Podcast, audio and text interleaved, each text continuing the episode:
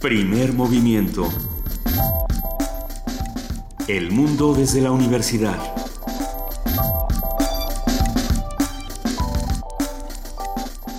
Muy buenos días. Hoy es 23 de noviembre, el lunes, son las 7 de la mañana con 3 minutos y arrancamos así primer movimiento aquí en Radio UNAM. Querida Luisa Iglesias. Querido Benito Taibo, muy buenos días. Buen día a todos los que nos están escuchando. Muy buenos días a nuestra jefa de información, Juana Inés de ESA. ¿Cómo estás, Juana Inés? Buenos días a todos. Muy bien, muchas gracias. Feliz lunes. Hoy, feliz lunes a todos. Ah, arrancamos con una mala noticia. Murió el último vampiro mexicano. Mm, perdón, el primer vampiro mexicano. Exactamente. Germán Robles, gran, grandísimo actor, ah, que, que hizo de esta figura del vampiro todo un ícono para por lo menos tres generaciones. Yo, yo sigo, sigo mirándolo y escuchando su muy potente voz y, y, por lo tanto vamos a invitarlos a escuchar a ustedes también la voz de Germán Robles, el vampiro. No me va a contar historias de fantasmas. No, no lo haré. no, nada de eso es para sembrar rosales del bosque de Baconia. Es tradicional que se use tierra de origen. Por eso la traje. No temas. Quizá nada tenga que hacer acá en los sicomoros. La razón de su visita pudo ser la enferma. Y ella ya está en la tumba desde el anochecer. Desconfía, maestro. Él dijo que se irá mañana. Y si miente y se queda, entonces morirá esa misma noche. ¿Y Marta? Marta. Ella será de los nuestros la segunda vez que su sangre penetre en mi cuerpo. Y luego así quedará, por los siglos de los siglos, sedienta de su propia sangre, buscándola inútilmente, noche a noche, en otros cuerpos, como lo manda nuestro destino, como lo haces tú como lo hago yo y como debemos hacerlo todos, los que como nosotros estamos detenidos en ese extraño puente que hay entre el final de la vida y el comienzo de la muerte. ¿Qué tal? Es una joya, no me digan. Ay, oye, pero le escribían los diálogos en la CNOP o no, dónde, sí, porque sí es un poco retorcido. Es, es, curioso. Ah, yo creo que hizo unas 70, 80 películas pero sobre todo era un gran, gran actor de teatro. Nacido en... Bueno, La Dama de Negro, sí, todo bueno, este la tiempo. Dama de Negro. Y, y, otras muchas cosas. El teatro clásico era lo suyo, lo suyo. Y era un gran lector de poesía, un, un hombre maravilloso, nacido en Gijón, en Asturias, España, uh, que se vino a México casi recién nacido, nació en el año 29. Bueno, no, tenía, tenía 10 años cuando su familia es exiliada y llega a México y aquí hace su carrera. Ah, nos queda el consuelo de que los vampiros son inmortales. Y, y eso, bueno, la, la trinidad de, de, vampiros fundamentales del cine está reunida completa, Bela Lugosi, Christopher Lee y ahora Germán Robles. Hay una entrevista memorable de Germán Robles donde le preguntaban que qué opinaba de Bela Lugosi y él decía que le parecía muy acartonado, que no, que no le gustaba Bela Lugosi. Eh, Germán Robles es el primer vampiro que aparece en cine con, con colmillos. Bela Lugosi no lo hace. Germán Robles aparece antes que Christopher Lee con colmillos, sexualiza la imagen del vampiro que estaba eh, acartonada, muy elegante, muy, muy solemne, la vuelve esta locura animal, instintiva. Y no solamente la hace de vampiro, hay otra película donde la hace de Van Helsing, que es esta película llamada Los vampiros de Coyoacán. Así es, que es una joya de esas que algunos dicen que son tan malas que son buenas, pero en realidad es buena. Y, y, y algo que nos interesa mucho aquí en radio es que la hacía doblaje. Uh -huh. Hacía uso de la voz para, para expresar otras cosas. Porque tenía una voz cuerpo. profunda, potente, maravillosa. El vampiro de 1957, dirigida por Carol de Labud. Se fueron a traer a un húngaro para dirigir, porque claro, necesitábamos a alguien que supiera de el mitos color y local. le claro, el color local. Vaya desde aquí un enorme, enorme abrazo a Germán Robles. Y insisto, los vampiros son inmortales, o sea que está aquí para siempre con nosotros. Si ustedes tienen algún recuerdo, quieren mandar un saludo a Ana María Vázquez, su mujer, a la cual abrazamos enormemente. Así es. Ya lo saben, arroba P Movimiento, primer movimiento en Facebook y tenemos el 55 36 43 39. Que todos los días sean días de vampiros. Que todos los días sean días de vampiros y que Germán Robles nos acompañe para siempre. Venga, hoy es nuestro lunes de ciencia. Así es, vamos a arrancar esta mañana aquí en Primer Movimiento hablando de arqueoastronomía. Platicaremos con el maestro Daniel Flores, académico del Instituto de Astronomía de la UNAM.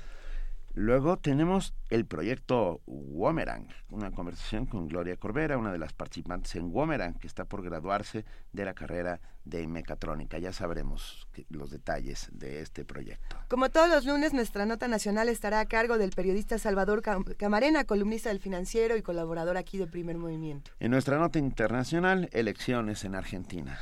El triunfo de Macri un comentario de José del Tronco, profesor investigador de la Facultad Latinoamericana de Ciencias Sociales, Flaxo, México. Un triunfo por menos de tres puntos. Sí. E, es una cosa extraña. Bueno, es una cosa eh, no extraña, pero sí, eh, pues que va a tener, que tiene que ocupar a los a los argentinos enormemente porque ya de por sí están divididos y con un resultado así, pues lo único que queda claro es que estarán más divididos. sin lugar a dudas, estarán más divididos porque Macri era el candidato opositor que representa de alguna manera a, los conservadores, En un país que llevaba ya por lo menos cuatro presidencias, las dos de Kirchner más las dos de, su mujer.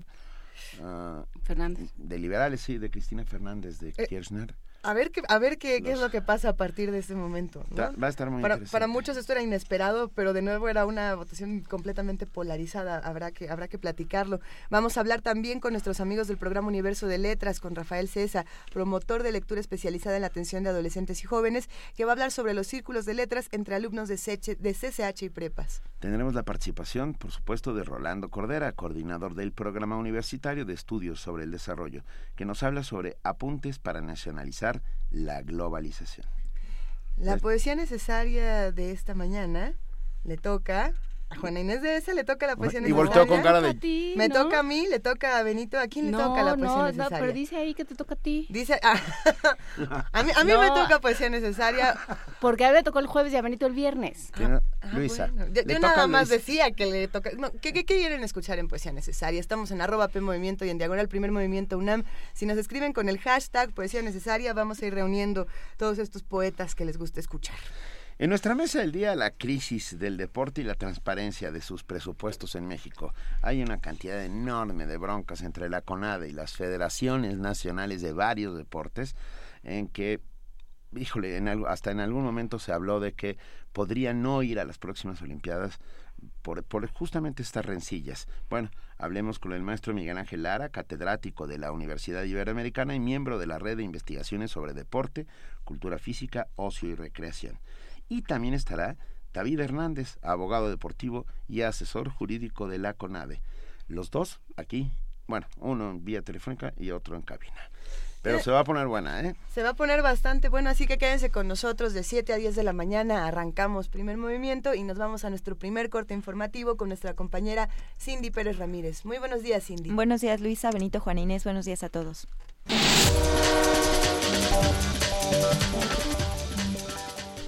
Andrés Manuel López Obrador rindió protesta como presidente del Comité Ejecutivo Nacional del Partido de Movimiento de Regeneración Nacional, Morena, esto luego de ser electo por aclamación durante el segundo Congreso Nacional. Jelkot Polensky fue elegida como secretaria general y Gabriel García Hernández como secretario de organización. El Secretariado Ejecutivo del Sistema Nacional de Seguridad Pública informó que en este año subieron un 7% los homicidios dolosos. Al dar a conocer el reporte de la incidencia delictiva correspondiente al mes de octubre, el órgano desconcentrado de la Secretaría de Gobernación señaló que el mes pasado ocurrieron 1.423 homicidios dolosos, con los que ya son más de 14.000 presentados en este año. Los estados que concentraron el mayor número de este tipo de asesinatos fueron Guerrero, Estado de México y Jalisco, mientras que los secuestros disminuyeron 15%, ya que en octubre de 2014 fueron denunciados 99 casos. El PAN crea dos comisiones para indagar al exgobernador panista de Sonora, Guillermo Padres Elías. Se trata de la Comisión de Justicia Nacional y de la Comisión Anticorrupción, las cuales podrán trabajar de manera coordinada para investigar y, en su caso, sancionar al exmandatario. Al término de la 18 Asamblea Nacional Extraordinaria del Blanquiazul, el secretario general Damián Cepeda recalcó que el compromiso es en serio y que aquella persona que cometa un acto ilegal debe ser procesada por las autoridades formales y al interior del partido. La Asociación Nacional de Universidades e Instituciones de Educación Media Superior propondrá una reforma en este nivel educativo. El secretario general ejecutivo de la NUYES, Jaime Valls Esponda, indicó que están proponiendo que se avance ya, ya sea en la Ley de Educación o en la Ley de Coordinación de la Educación Superior que data de 1978 y que hay que actualizar. En el marco de la Conferencia Internacional Educación Superior ANUYES 2015, a celebrarse del 24 al 27 de noviembre en la ciudad de Puebla, se trabajará en cinco ejes que son la cobertura, la calidad, la responsabilidad social, el financiamiento y la actualización del marco normativo. La Junta Local de Conciliación Arbitraje declaró inexistente la huelga que el Sindicato de Instituto de Educación Media Superior estalló el martes pasado en los 20 planteles del gobierno local. Esta determinación obliga a los trabajadores del IEMS a entregar las instalaciones y reanudar sus actividades este lunes. En Guerrero, en el municipio de Ayutla de los Libres, un alumno del tercer grado de secundaria de 14 años falleció luego de que un compañero se le disparó por accidente el arma que portaba en el desfile del 20 de noviembre. De acuerdo con la Unión de Pueblos Organizados del Estado de Guerrero, los maestros de la secundaria técnica Emiliano Zapata 261 autorizaron que los estudiantes portaran armas sin que se dieran cuenta de que una de ellas traía una bala. Los hechos ocurrieron en la comunidad del Cortijo, en la región de Costa Chica de la entidad. En información internacional, en Argentina, Mauricio Macri se proclamó ganador de la segunda vuelta de las elecciones presidenciales celebradas este domingo. Con el 85% de los votos escrutados, el candidato opositor de centro derecha obtenía el 52.8% de los sufragios frente a un 47.4% del candidato oficial Daniel Scioli. Con esta victoria, Macri se convierte en el primer presidente de centro derecha desde el regreso de la democracia argentina, poniendo fin a 12 años de gobierno de izquierda en el país, que comenzaron con Néstor Kirchner en 2003 y que le fueron seguidos por los dos mandatos de su esposa, la actual presidenta Cristina Fernández. Ante el riesgo de atentados similares a los de París, el gobierno de Bélgica decretó el pasado sábado el nivel máximo de alerta terrorista en la región de Bruselas y en la comuna de Bilbao, cercana al aeropuerto de la ciudad. Dicha alerta se ha situado en el nivel 4, que implica amenaza seria e inminente, por lo que gran parte de la ciudad ha quedado paralizada. La noche del domingo, la policía belga ha detenido a 16 personas, luego de 19 redadas realizadas en el barrio de Molenbeek en varios puntos de Bruselas, así como en el sur del país. Además, las autoridades han ampliado hasta este lunes la alerta máxima por amenaza de atentados. El presidente de Mali, Ibrahim Boubacar Keita, informó que fueron 21 personas y no 27 el número de víctimas que dejó el ataque de este viernes en el Hotel Radisson Blue de Bamako, reivindicado por el grupo yihadista Al-Murabitun. Keita declaró tres días de luto y el estado de emergencia durante 10 días a lo largo del territorio. Aprueba el Consejo de Seguridad de la ONU el combate contra Daesh. El Consejo de Seguridad de la ONU adoptó una resolución en la que llama a los Estados miembros a tomar todas las medidas necesarias para prevenir y suprimir los actos terroristas cometidos por el grupo extremista ISIS o Daesh en Siria e Irak. El texto, promovido por Francia tras los atentados de la semana pasada en París, fue aprobado por unanimidad por los 15 integrantes del órgano. La resolución insta a redoblar y coordinar los esfuerzos para combatir también a otras agrupaciones e individuos integristas vinculados al ISIS o a los grupos clasificados como terroristas por el Consejo de Seguridad. Del mismo modo, urge a los estados a hacer más para frenar el flujo de combatientes extranjeros a Irak y Siria y a evitar la financiación del terrorismo. El documento condena el derribo del avión de pasajeros ruso en el Sinaí y los ataques en Sousse, Ankara, Beirut y París cometidos de junio a la fecha y determina que el ISIS constituye una amenaza sin precedentes para la paz y la seguridad internacional. Daesh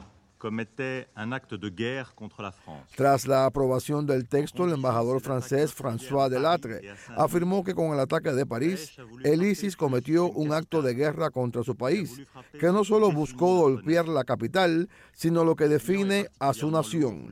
Los resultados fueron particularmente horrendos y causaron 130 muertos, más de 600 heridos y 193 permanecen en los hospitales, algunos entre la vida y la muerte, dijo el diplomático. Jorge Millares, Naciones Unidas, Nueva York. La ministra de Medio Ambiente de Brasil, Isabela Teixeira, aseguró que la ruptura del dique que contenía desechos de la extracción mineral de hierro que sepultó un pueblo y contaminó toda la cuenca del río 12 es la peor catástrofe ambiental en la historia del país. Añadió que se necesitarán 30 años para recuperar la cuenca con 230 ciudades en sus márgenes. Mientras tanto, la Secretaría de Medio Ambiente de Minas Gerais asignó una multa de 30 millones de dólares a la minera Samarco, propietaria del dique. Y en la nota de la UNAM, en el Instituto de Energías Renovables con sede en Temisco, Morelos, el grupo de materiales solares desarrolló un novedoso instrumento que permitirá la medición de celdas solares y de combustibles experimentales.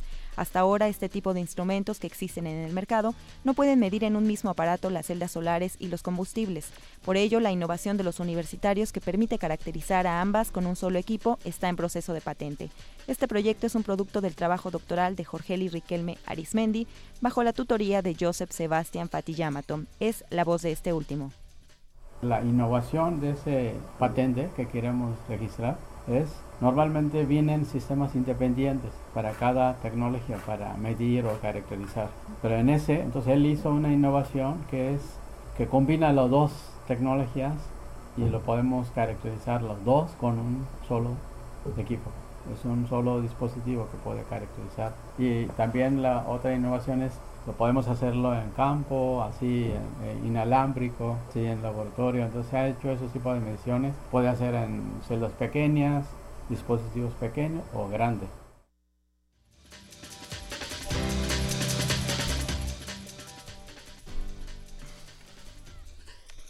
Son las 7 de la mañana, 19 minutos. Agradecemos enormemente a nuestra compañera Cindy Pérez Ramírez por este corte informativo de las 7 y nos seguimos viendo todo el día. Aquí continuamos, Benito, Luisa Juanines. Que tengan buen día. Gracias, Cindy.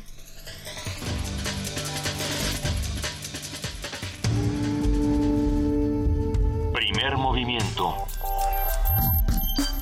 Información azul y oro.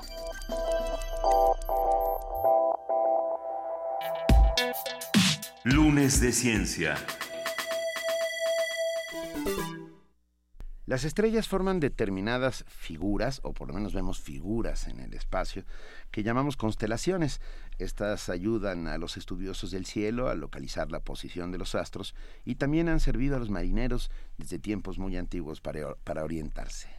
Hasta el día de hoy se han contabilizado 88 agrupaciones de estrellas que aparecen en la esfera celeste y que toman su nombre de figuras religiosas o mitológicas, de animales o de objetos. Entre las constelaciones más conocidas están las que tienen los nombres de los signos del zodiaco.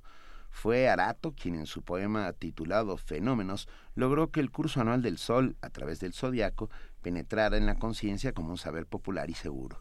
Hoy en el calendario el Sol ha triunfado finalmente sobre la Luna y el año está dividido en 12 partes iguales que llamamos meses. Para difundir este tipo de conocimientos se llevan a cabo actividades como la Noche de las Estrellas, que este año se llevará a cabo el 28 de noviembre. En este evento participan distintas instituciones científicas, así como astrónomos y aficionados. Habrá más de 50 sedes ubicadas en 31 estados de la República Mexicana y además espera que se sumen algunos países como Colombia y China. Para conversar con nosotros sobre las diferentes historias que ha contado el cielo y sus estrellas a lo largo de toda nuestra historia, hoy nos acompaña en la línea el maestro Daniel Flores, académico del Instituto de Astronomía de la UNAM. Buenos días, Daniel, ¿cómo estás? Hola, ¿qué tal, Luisa y Benito? Buenos días, un placer. No, encantados hay, hay muchas historias que nos está contando el cielo. Eh, de entrada, tenemos esta necesidad de humanizar lo que nos rodea, de, encontrar eh, figuras que, que, sean similares a lo que tenemos en nuestro entorno. Eso le llaman a veces pareidolia, Daniel. Eh, ¿Qué opinas? ¿Nosotros estamos humanizando el cielo? ¿Estamos contando todavía historias? Sí, desde luego. O sea, esto es parte de lo que es la percepción de nuestro cerebro en cuanto a lo que observamos en la bóveda celeste y siempre lo comparamos con cosas que conocemos nosotros. Entonces, precisamente, eh, el zodiaco y las demás constelaciones están representando ciertas figuras que son importantes para nosotros o que de alguna manera han impactado en nuestro pensamiento. Sí, esta es una, una manera cultural de verlo. Ah, durante tiempos prehispánicos las estrellas fueron muy importantes y muchos de estos grandes monumentos que hoy vemos, zonas arqueológicas, basamentos, ah, observatorios, incluso estoy pensando en el de Tulum, fueron creados a partir de esta, de esta visión de las estrellas. ¿Qué, nos puedes contar al respecto? ¿Cómo, cómo los tiempos antiguos eh, fueron determinados por la posición de las estrellas en el cielo? Sí, sí, Benito, es, algo realmente interesante. O sea, em, los edificios eh, estamos pensándolos como em, estructuras orientadas y orientadas en ciertas direcciones en que observaban ciertos fenómenos astronómicos. Particularmente, eh, digamos, hay una combinación entre eh, sucesos solares y también ahora ya podemos decir sucesos estelares. Eh, por ejemplo, para mm, decir algo, en la pirámide del Sol, si nosotros estamos en, en, la pirámide, en la escalinata principal, cuando llegamos a la pirámide del Sol y vemos hacia la cúspide de la pirámide, estamos viendo surgir sobre ella el ecuador celeste. Eso quiere decir que en el momento del equinoccio, eh, ya sea en marzo o en septiembre, nosotros vemos surgir el sol de la parte superior de, el, de la pirámide del sol. Sin embargo, si nos vamos a los grupos de estrellas, entonces lo que estamos viendo en, en el, durante la noche es que están surgiendo de la pirámide del sol todas las constelaciones que están en el ecuador celeste. Eh, otro aspecto interesantísimo está, por ejemplo, en la pirámide de la Luna, en la que si nos situamos en lo que es la plaza conocida como la Luna y en el altar central, vemos hacia eh, la cúspide de la pirámide de la Luna, eh, vemos surgir lo que sería la Osa Menor. Y en el pasado teotihuacano, eh, la, la Osa Menor surgía, digamos, de modo perpendicular sobre la pirámide de la Luna esas estrellas que veían nuestros antepasados, mayas, mexicas, teotihuacanos, son las mismas que vemos hoy. Las constelaciones se mueven, han cambiado desde entonces hasta nuestros días.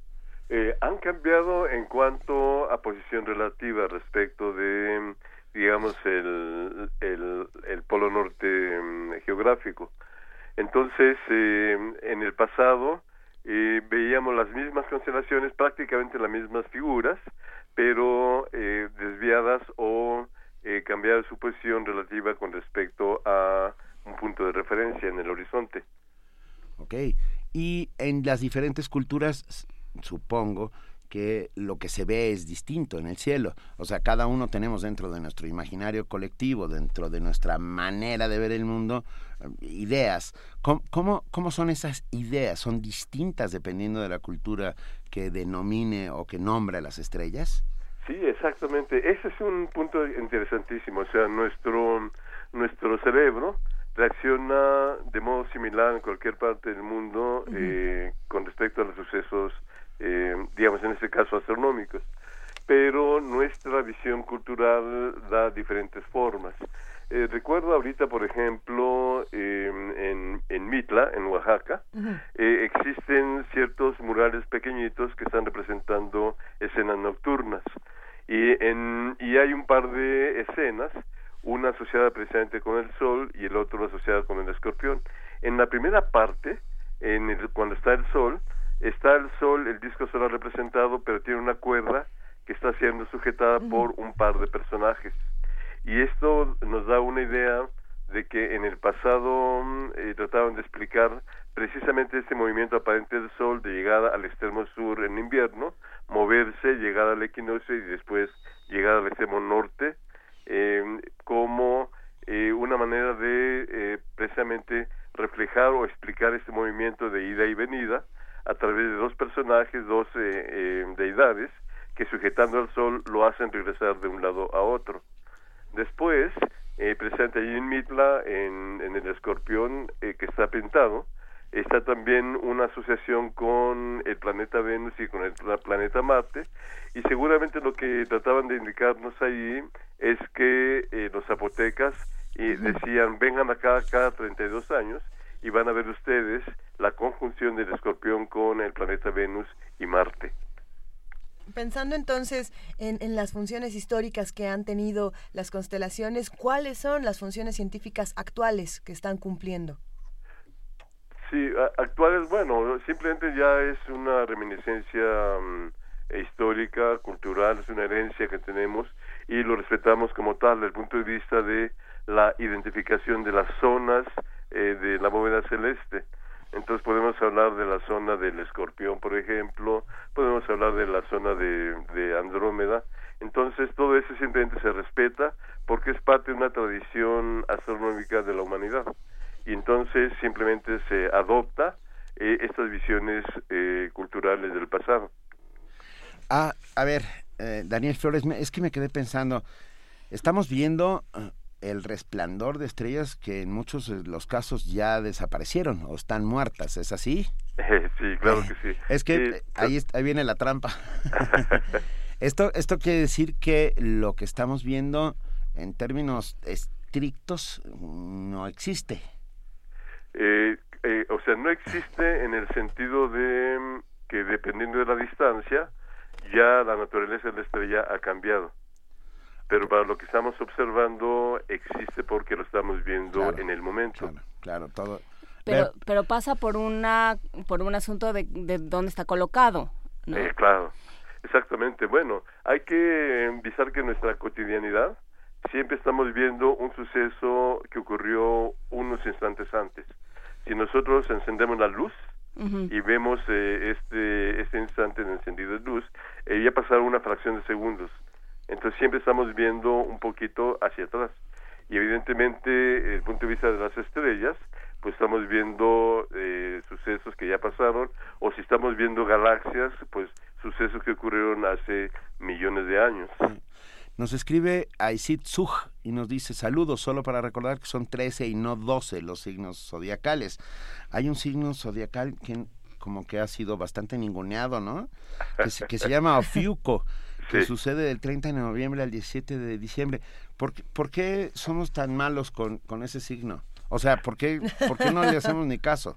Claro, no, no, no, no es eso. Lo que pasa es que, eh, digamos, la división zodiacal es de 12 entonces, ya en nuestra visión actual de la definición de constelaciones, eh, algunas constelaciones que eh, son zodiacales contienen estrellas de las nuevas, em, eh, digamos, grupos de estrellas. En el caso de, de Ofiuco, se introduce una parte de ella al zodiaco que conocemos a través de los siglos. Entonces, esencialmente es eso. Hay otros grupos de estrellas que son una o dos estrellas de otras constelaciones que entran a la parte del zodiaco, pero como lo, acabas de decir, las ninguneamos en, en, el sentido de que es una estrella o dos estrellas nada más. Entonces, simplemente se superponen eh, grupos de estrellas que son definidas científicamente con las tradicionales del zodiaco que provienen de más o menos mil años antes de nuestra era. Y maestro, pensando en esto de la arqueoastronomía, ¿cómo, ¿con qué se han topado? Porque bueno, nosotros estamos ya muy acostumbrados a ver el cielo como lo veían con esta perspectiva eh, griega, latina, judeocristiana de eh, pensar en ciertas constelaciones que tienen que ver con, con partes de la mitología, con cosas a las que estamos acostumbrados, como los osos, bueno, que nosotros no estamos acostumbrados, digamos, pero que nos que heredamos. Sí, en esta zona hay, hay pocos. Pero, mm, pero ¿qué, qué, con qué se han encontrado? ¿Qué ven otros pueblos? ¿Qué han visto en el cielo? Sí, interesantísima pregunta, Luisa. Sí, en efecto, o sea, eh, hay, eh, digamos, representaciones que se parecen a, a, a las nuestras. Por ejemplo, el escorpión que mencionaba hace rato. eh, hay una pequeña diferencia de la representación del escorpión en Mitla, en Oaxaca, que ese se ve de perfil. En cambio, en nuestra en nuestro zodiaco, el escorpión es visto de arriba.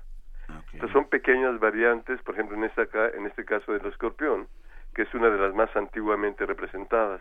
En otro caso, por ejemplo, ahí mismo en zodiaco, está Ofiuco, hablando precisamente de lo que decía Benito hace un rato, está representado como un personaje ricamente ataviado.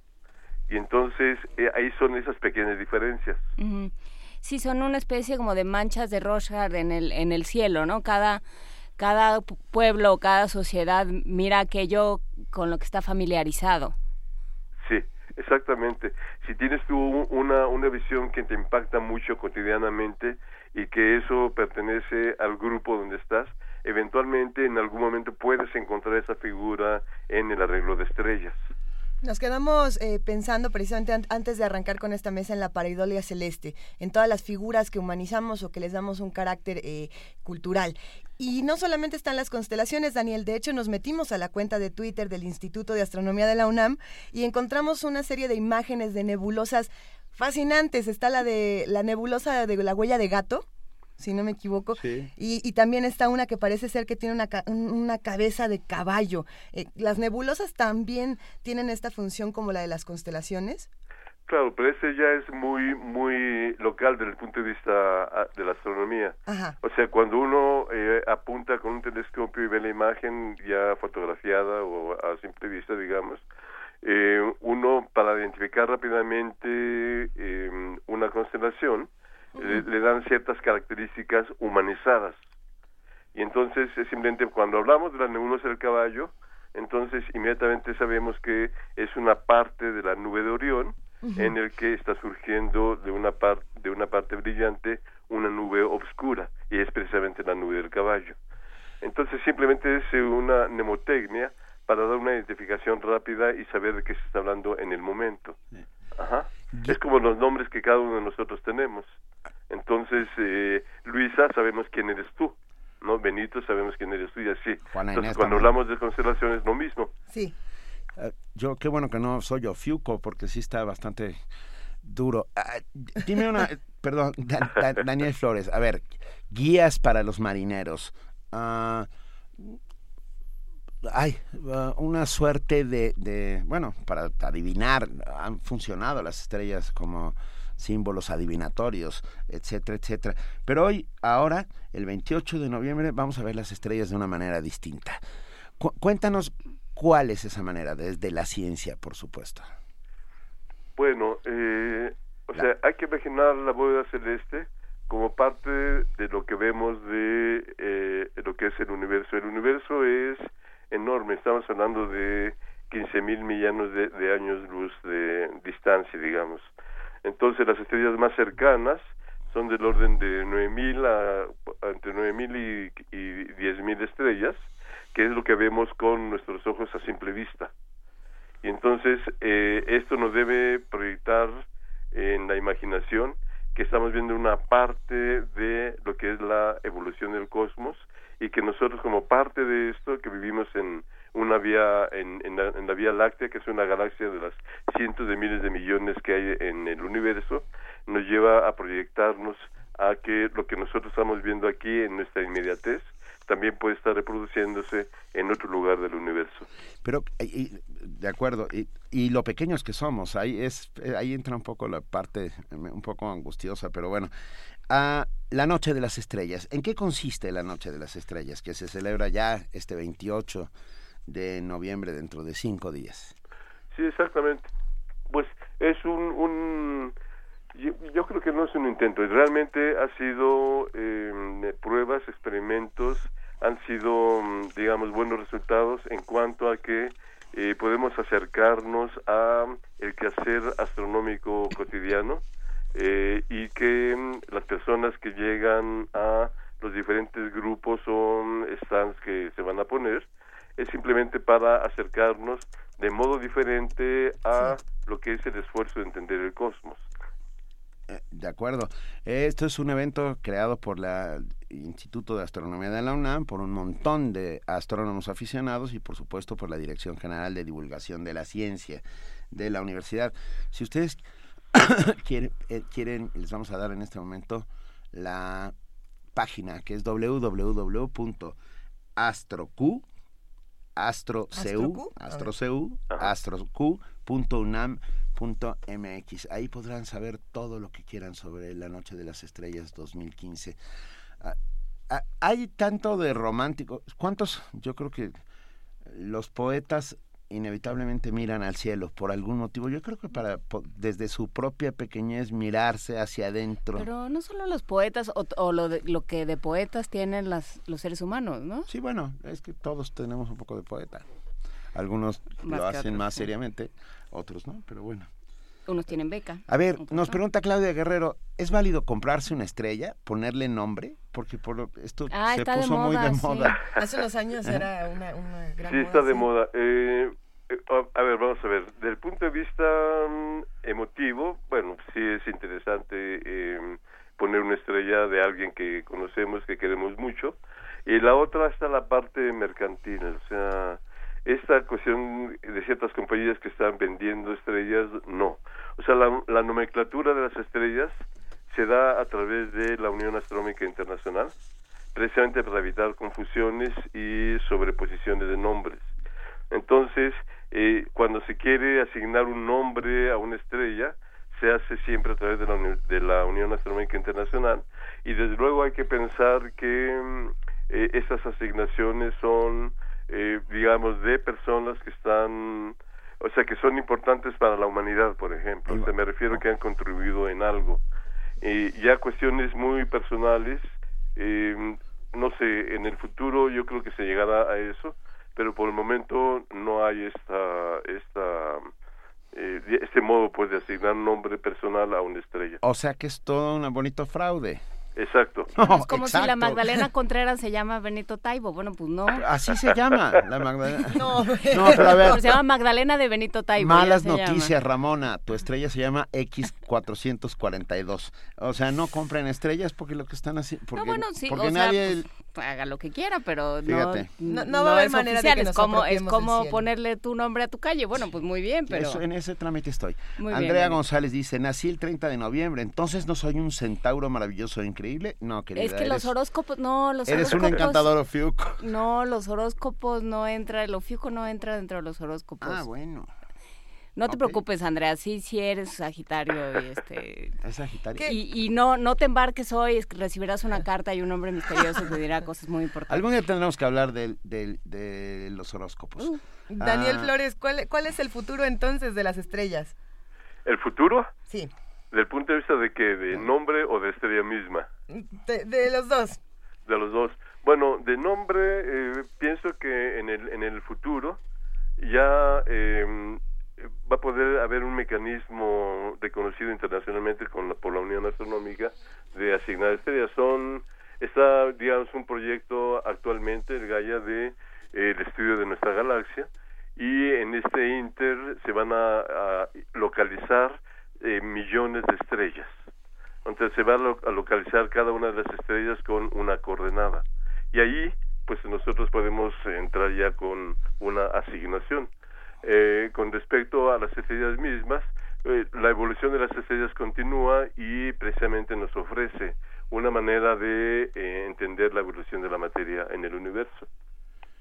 Ok, hay mucho que hablar de las estrellas. De entrada, cada vez que yo veo una de estas fotos que suben ustedes en el Instituto de Astronomía, me quedo francamente asombrado. Ah, hay una belleza Ah, sobrecogedora ¿eh? en, en, todo lo que, es, lo que han presentado, esta nebulosa que acaba de ver. Ah, acabamos de ver también aquí una, los un agujero negro, los renacuajos estelares o un agujero negro en la constelación de Hércules. Uh, ¿cómo, ¿Cómo lidia un astrónomo con, con esta magnificencia, con la belleza, con, con la percepción de belleza frente a la percepción científica?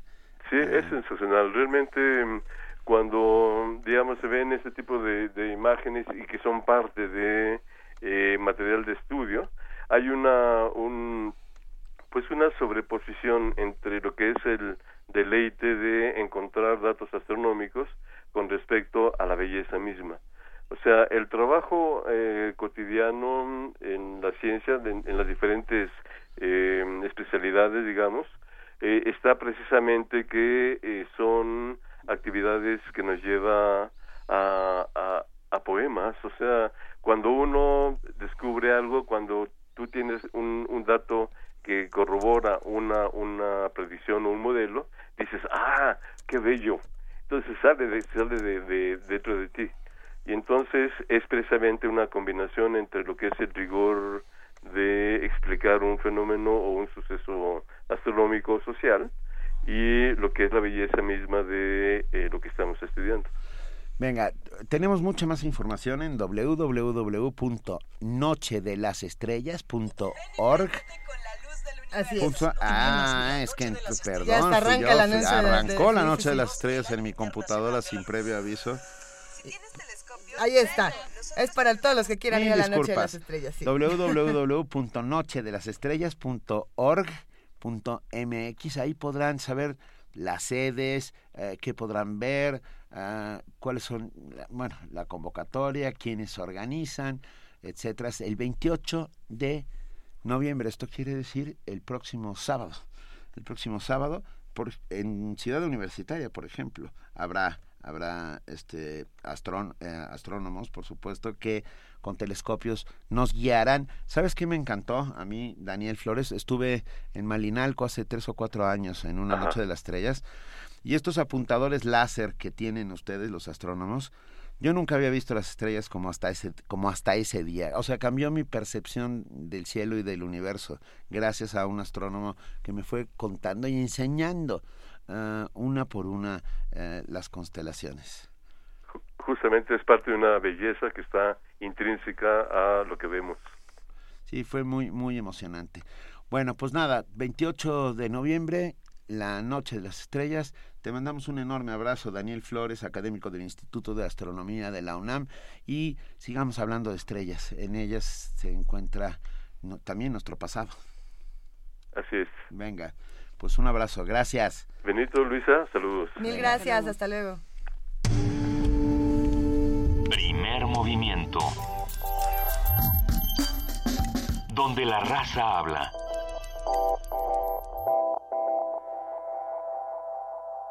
Y ahora vamos a hablar de otro proyecto que también e-, es, es tan interesante como el cielo, pero, pero ah, por otro lado vamos a hablar del proyecto Womerang. Se encuentra en la línea Gloria Corbera, ella es una de las participantes en Womerang que está por graduarse de la carrera de mecatrónica. ¿Cómo estás, Gloria? Muy buenos días. ¿Me escuchas, Gloria? Parece ser que no, tenemos Gloria, en este momento la comunicación. Ahora, ahora lo haremos. Uh, ¿Qué es Womerang? En un momentito lo vamos a En un momento lo sabremos, por supuesto. Así es. ¿Me permiten mandar una felicitación? Adelante. A, Imelda. Eh, ah. hoy, hoy cumplimos 25 años de casados. Este, Venga. Sí, bueno, nada más quiero decirle que yo sé que no se utiliza el micrófono para estas cosas, pero en este bonito caso eh, lo haré. Eh, gracias por todo. y gracias a, ustedes por todo. Les mandamos un, gran abrazo. Ya llevamos más de un año aquí en primer movimiento. Escríbanos, díganos qué opinan. Mira, Rafael, ¿Quién nos escribió? A ver, Rafael Medo, que nos dice, no hay mayor poesía o belleza que saber que nosotros somos hijos de las estrellas, que una o varias murieron por nosotros. Eso es muy poético, ¿eh? Y tenemos muchos comentarios aquí en redes sociales que vamos a ir compartiendo con ustedes. Gracias a los que nos escriben, gracias a los que ya nos están llamando al 5536 4339. Ahora sí vamos a hablar de qué es el proyecto Womerang. ¿Cómo estás, Gloria? Buenos días. Hola, ¿qué tal? Buenos días, excelente. ¿Qué, ha pasado? Cuéntanos, ¿qué es este proyecto? ¿Cómo estás tú dentro del proyecto? ¿Qué onda con la mecatrónica? Hay muchísimo que contar. Sí, mira, este proyecto este, está excelentísimo, la verdad me siento muy contenta. Ya casi tenemos el año dentro de... Eh, es un programa de mentoría que te ayuda a fortalecer tus habilidades tanto profesionales como personales. Dentro de este proyecto me he permitido conocer más a mí misma, y definir metas este, prepararme. Mi coach, que es el ingeniero Alvin, el presidente de la Industria Nacional de Autopartes. este, estudió como mecatrónica, ¿verdad? Apasionada ahí por la industria automotriz. Este, he podido aprender mucho, mucho de mi mentor, es una persona admirable. Y además, dentro de este programa, tenemos el beneficio de contar con algunos talleres que nos preparan en tanto habilidades sociales, un poco en networking, emociones, que pues quieras o no, todavía en México la brecha entre géneros se sigue dando. Y no siempre estamos preparados para enfrentarlo. Venga, eso me parece muy bien. Pero, ¿qué es Womerang? ¿Cuál es el proyecto Womerang? Cuéntanoslo un poco para, para que lo entendamos, por favor. Bueno, si te escuchas Womerang, es el programa de mentoría y empoderamiento de las mujeres. Aunque, como dicen, empoderamiento se escucha así súper fuerte, súper bien con todo pero pues sí, de eso se trata, vaya, de, de juntar esfuerzos para empoderar a las mujeres, para prepararlas para el reto que les depara el desarrollo profesional en la industria. A ver, pero Gloria, ¿cómo estás? Habla Juana Inés de esa. Eh, tratemos de dejar de lado el, el, verbo empoderar que nos ha traído tantos problemas desde que Marta Sagún nos lo puso en la mesa. Pero eh, tú eres una, una mujer que estudia mecatrónica. ¿Eso qué implica siendo mujer? Este, pues... ¿Eso qué implica para ti cuando vayas a empezar a trabajar? Hasta la fecha todavía me preguntan cuántas mujeres somos en cuanto yo que estudio mecatrónica. ¿Y cuántas? Eh, pues ahorita nos vamos a recibir, somos cinco. Ajá. Somos cinco y como 30 hombres más o menos. ¿Y dónde, dónde vas a trabajar? Eh, de hecho, yo estoy haciendo prácticas en este momento en una industria que se dedica al área automotriz. Ajá. ¿Y te va a ser y va a ser tan fácil, o sea, te, te va a ser tan fácil a ti conseguir trabajo como a tus compañeros hombres? Pues fíjate que he atravesado ese proceso, por ejemplo, ahora que estoy buscando prácticas, este, fue complicado, este, de hecho en, algún momento llegué a escuchar la palabra, este, tú que eres mujer tenemos esto, estas oportunidades. Ajá. Y yo me pregunté, es, o sea, yo que soy mujer, eh, ¿por qué, tendría que diferir de algún compañero mío que fuera hombre? Porque la oportunidad no se presenta igual. ¿Y durante tu carrera hubo maestros que te dijeron que por qué no mejor te ibas a cultura de belleza o algo así? ¿Que por qué no escogías otra carrera? De hecho, yo, yo estoy en el TEC, soy becada. este, y sí, en algún momento un profesor por ahí me hizo el comentario que, hacía ahí. Este, que mejor me besaba con mi mamá. espero que lo hayas ido a acusar en la dirección, ¿eh? No, no, no, por supuesto que no. Claro que sí. Bueno, estoy... sigue, sigue. Yo demostré este, con hechos que porque estaba ahí, ¿verdad? Claro. ¿Y, ¿Y, qué quieres hacer? ¿Cómo ves? O sea, ¿por qué, ¿por qué meterte a este tipo de programas? ¿Qué es lo que te, qué es lo que te motivó a decir necesito, o, bueno, no necesito, pero quiero averiguar cómo le, cómo le puedo hacer para funcionar mejor en esta carrera eh, con, con quien soy? Pues las ganas siempre las he tenido, ¿verdad? De, llegar lejos, de luchar, de, alcanzar mis metas, pero darte cuenta de repente que, que no es tan fácil, sobre todo que no es igual. ¿Cómo le haces? Si de por sí ya tienes competencia, este, porque a lo mejor tiene diferentes competencias que tú, que puede ofrecer, este, y ahora no me digas que voy a competir porque soy mujer. ¿Tú dónde naciste? Yo soy de Culiacán, Sinaloa. Venga. ¿Y cómo, cómo llegaste hasta ingeniería mecatrónica? ¿En qué momento decidiste que esa era la carrera que querías? Ah, no, pues ahí mi, mi mamá siempre ha sido mi total ejemplo, mi, soy su fan yo, mi mamá es maestra de física. Venga. Y, y pues la mecatrónica no es más que la física aplicada. Pues, es, te, es tecnología. ¿Mande? Te vamos a creer porque nosotros sabemos bastante poco de mecatrónica. Está interesante, la verdad, me apasiona. Sin, duda, sin duda es interesante. Es, es, en la industria automovilística donde la mecatrónica ha dado un verdadero giro, ¿no? Donde, donde se abren una enorme cantidad de oportunidades. Sí, de hecho recientemente ha habido mucha inversión y, viene más inversión a México eh, este, dentro de este campo. Eh, ¿Y en qué otras áreas de la industria se utiliza la mecatrónica ya a nivel a nivel grande, pues, para, para construir cosas? Pues yo diría que en todo, porque el mecatrónico está donde se va a automatizar cualquier cosa, donde se va a diseñar este algún proceso y pues sobre todo ahorita que ya todo lo que no está automatizado, por lo menos para para ya estar mañana, el día de mañana. Platicando un poco de Womerang, me, me, llamó muchísimo la atención, Gloria, meternos a la página de Twitter, meternos a, la página womerang.org, donde hay más información. Y, bueno, entiendo que el trabajo es a partir de, mentorías, es decir, yo tengo mi propio proyecto, yo a lo mejor me dedico a la mecatrónica, yo a lo mejor me dedico a la radio, yo me puedo dedicar a muchas cosas y uno puede asistir a estas mentorías o dos, también puedo ser mentor.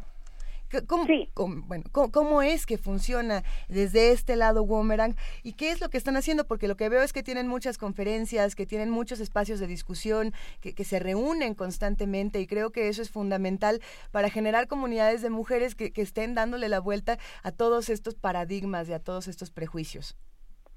Sí, mira, de hecho los mentores son personas que están comprometidas, que creen eh, en la función de boomerang, que creen en el cambio, que creen que existe un problema que hay que resolver y, y, y se suman al esfuerzo. El, el mentor es esa persona que predispone su tiempo, comparte su experiencia, sus conocimientos, es como una guía para quienes todavía no estamos preparados para enfrentar este mundo, no sé, laboral o, o igual a otras chicas se pueden tener otras aspiraciones, pero igual no estás preparado muchos para enfrentar distintos retos y pues qué más, como dicen, la experiencia es la que forja. Y nos, nos pregunta en, en Twitter Carlos Bortoni, eh, se cuestiona un poco esto de que tengas un mentor hombre. Eh, ¿Cómo ha sido la experiencia con tu mentor? ¿Te ha ayudado desde el punto de vista de género, ¿no? A, a, ir manejando estos asuntos de que eres mujer y por lo tanto tienes menos oportunidades. ¿Cómo ha sido esa experiencia? Sí, como te decía, este, los mentores creen en el proyecto.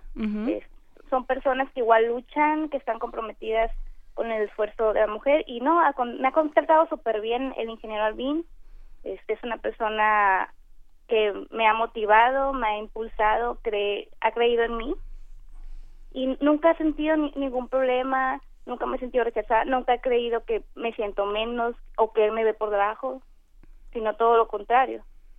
Siempre me ha impulsado a hacer más sobre mí misma.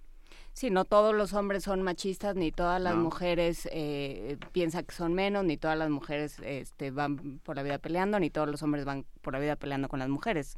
Son casos aislados, pero bueno, pues hay que combatirlos de esa manera. Claro. ¿Algo más que quieras decir del proyecto Womeran, Gloria Corbera? Este, pues yo nada más invitar a todas las chicas ahí que tienen la inquietud, que esa, ahora que me dijeron de tu testimonio, me acordé cuando yo, yo apliqué a la convocatoria y, y empecé a recordar cómo fue. Es cuando tú sabes y quieres hacer más, sabes que tienes potencial, sabes puedes, pero luego le dices, pues híjole, ¿cómo le hago?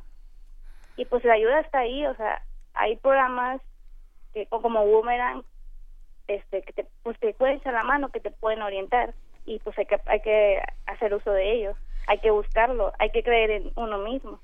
¿Qué les dirías a las alumnas de, de la UNAM que estudian ingeniería? o que estudian carreras que son eh, generalmente aparentemente, o históricamente reservadas a los hombres? Pues que se van haciendo campo porque la competencia está al caso que uno se quiera mover. Porque limitantes, ya me di cuenta, que no existe cuando las quieres romper. Muy bien. Pues, te pues mandamos un enorme saludo a Claudia Corbera, participante en Womeran, que está por graduarse en la carrera de mecatrónica y muy pronto nos gustaría subirnos a uno de esos autos que fueron creados gracias a tu trabajo. Muchas gracias. Venga.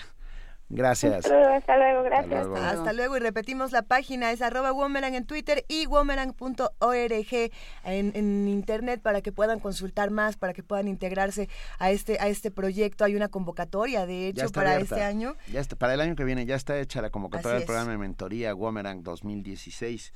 Ah, está interesante, échenle un ojo, léanlo. ¿eh? Venga, pues Womerang.org. Vamos a lo que sigue. Movimiento. Donde todos rugen, el puma ronronea.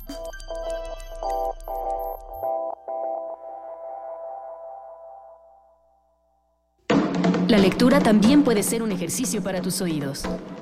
Llega a México por primera vez un revolucionario proyecto de literatura electrónica. De octubre de 2015 a enero de 2016, el Laboratorio de Literaturas Extendidas y otras materialidades presenta Plataformas de la Imaginación, escenarios de la literatura electrónica. Acércate y conoce la nueva literatura para tus ojos y oídos.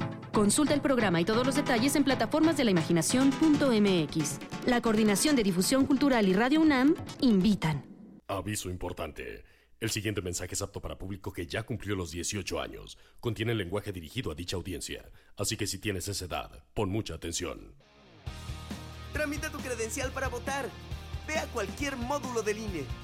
Así podrás tener identificación oficial y votar por primera vez. Haz una cita en INE.mx o al 01800 433 2000.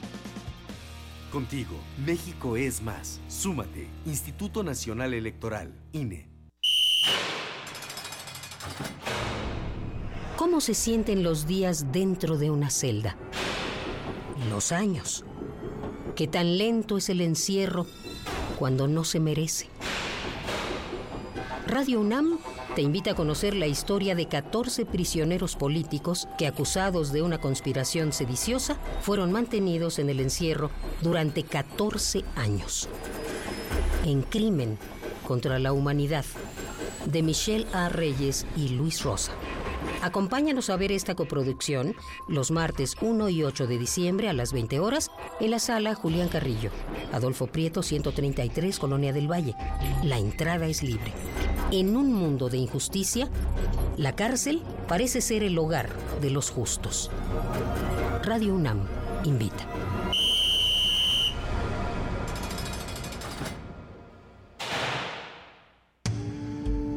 Primer movimiento. Escucha la vida con otro sentido.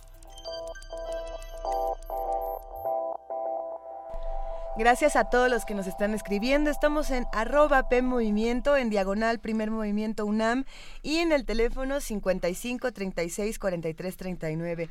Tenemos muchos comentarios. Sí, muchos comentarios. Yo, yo de entrada, perdón, quiero plegarme a la, a la a esta lógica de Juana Inés de esa de la palabra empoderar. Y yo la odio profundamente, además de que no es una palabra de, de nuestro idioma. Además de que no existe. Ah, ¿no? Por eso no existe. Tenemos el problemita de que Viene no de existe. empowerment, A ver, ¿no? ¿qué, qué palabra O sea, les gustaría? Si no se va a usar empoderamiento, ¿qué, buen- qué palabra se podría utilizar? Igualdad, ¿no? Equidad. Equidad. Sí, ¿Significa lo mismo que Revaloración. empoderamiento? Es que no.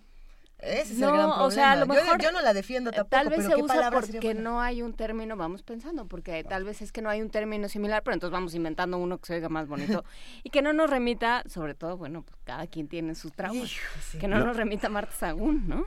Sí, Ahí no, es de donde entrada más hay una pega. bronca. Eh, nos preguntó Erika Hernández, dice, o sea, las tarjetas que venden en la tienda de los tecolotitos con certificado y todo para tener estrella, ¿no valen?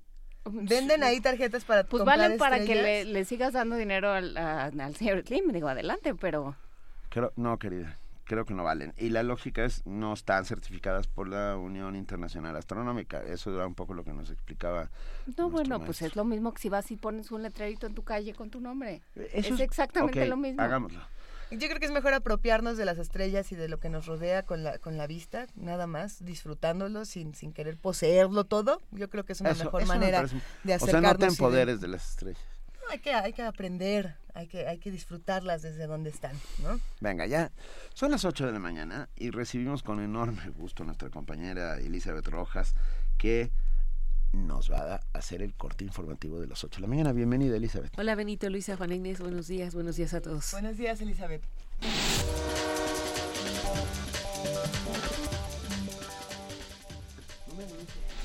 El PRI anunció que abrirá sus candidaturas a ciudadanos durante el 35 o la 35 reunión extraordinaria del Consejo Político Nacional. El dirigente nacional del partido, Manlio Fabio Beltrones, explicó que se acordó abrirse a la sociedad y establecer una plataforma ciudadana para robustecer la calidad de su representación popular. Con ello, los simpatizantes podrán postularse como candidatos a legisladores, a gobernadores y a jefe de gobierno del Distrito Federal, siempre y cuando su prestigio, fama pública y los estudios demoscópicos señalen que se encuentran en un nivel de reconocimiento y aceptación superior al de los militantes que aspiren al mismo cargo. El reto más ambicioso que hoy asumimos con sustento en la fortaleza que nos dan nuestra cohesión interna es la posibilidad entonces de que nuestro partido y sus militantes incorporen cuando así lo consideren conveniente a los candidatos simpatizantes surgidos de la sociedad. Es un paso indispensable de modernización política y de adaptación a las nuevas formas de participación ciudadana. Reconocemos y reconozcamos de una vez por todas que el PRI derriba obstáculos y amplía sus espacios de representación sin abdicar de su ideario ni de sus propuestas programáticas. Todo para encontrar coincidencias con las demandas y liderazgos de la sociedad. Se trata, finalmente, de construir una plataforma ciudadana para integrar y renovar la representación popular del partido. En el PRD, su dirigente nacional, Agustín Basabe, pidió a los nuevos integrantes del Comité Ejecutivo Nacional a trabajar unidos para enfrentar el intento autoritario del PRI que dijo desde el gobierno busca controlar a los otros poderes a fin de recuperar su antigua hegemonía. Basabe dijo que la formación del nuevo comité ejecutivo guiará al PRD en un momento muy difícil para México, pues el PRI gobierno ha demostrado su pretensión de controlar todo. El jefe de Servicio de Administración Tributaria, Aristóteles Núñez, afirmó que las anomalías en materia fiscal en el estado de Sonora no afectarán a los ciudadanos. En entrevista dijo que el ciudadano contribuyente en Sonora puede realizar sus operaciones de manera normal y que las revisiones se harán a las empresas y personas físicas que estuvieron dentro del grupo de irregularidades. Además, aclaró que el gobierno entrante, encabezado por Claudia Pavlovich, está en su derecho de interponer demandas en contra de quienes resulten responsables por el perjuicio al fisco federal por 1.705 millones de pesos. De acuerdo con el Instituto Nacional de Estadística y Geografía, el Producto Interno Bruto de México creció 2.6% en comparación anual durante el tercer trimestre del año. La tasa de crecimiento del PIB fue 0.3% porcentuales, mayor que la reportada en el tercer trimestre de 2014, cuando avanzó 2.3% anual. Cabe señalar que esta cifra es el mayor avance en el mismo periodo de un año desde 2012.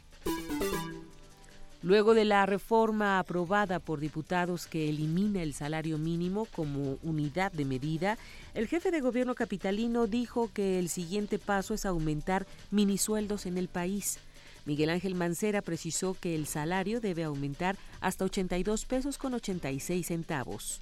Siguen varias cosas. Ahora tenemos que trabajar para que el eh, salario mínimo pueda alcanzar 82, 86. Tenemos que trabajar para profesionalizar y rediseñar, me parece, el, el instituto encargado, el órgano encargado, que puede ser bien un instituto de la revisión de los salarios mínimos, y decidir la época de revisión de los salarios mínimos. A mí me parece que pudiera ser eh, oportuno, pudiera ser sano que se analice el que se lleve a otra época su revisión. No tiene que ser necesariamente a fin de año cuando vienen otras negociaciones. El salario mínimo debe de, de cocinarse aparte. Vecinos inconformes con el corredor cultural Chapultepec impugnaron ante el Tribunal Electoral del Distrito Federal la consulta ciudadana que organiza el Instituto Electoral Local. Se explicó que hay irregularidades en los consejos delegacionales al privilegiar a las colonias alejadas donde serán desarrolladas las obras y aseguran que no hay un programa firme de ProCDMX impulsor del proyecto. Los vecinos piden que se revoque la decisión de publicar la consulta ciudadana del Consejo Delegacional y que se dé marcha a su realización el próximo 6 de diciembre. En información internacional, en Myanmar, una luz de tierra y desechos de una mina de jade, de jade que cayó sobre 70 chozas causó la muerte de al menos 100 personas. El incidente se registró en la ciudad de Pakatan, al norte del país, y es considerado uno de los peores registros por la industria minera de Myanmar, con un importante historial de fallas de seguridad. La columna de tierra y desechos de al menos 80 metros cayó sobre chozas precarias donde residen personas que viven de la búsqueda de restos de jade no detectados por las empresas explotadoras. En Portugal, el pasado viernes, la mayoría de izquierdas aprobó cambios a la constitución del país en materia de aborto que apenas en julio habían sido endurecidas por la mayoría conservadora. Además, las izquierdas, que triunfaron en las elecciones de octubre, han aprobado la adopción por parte de parejas homosexuales.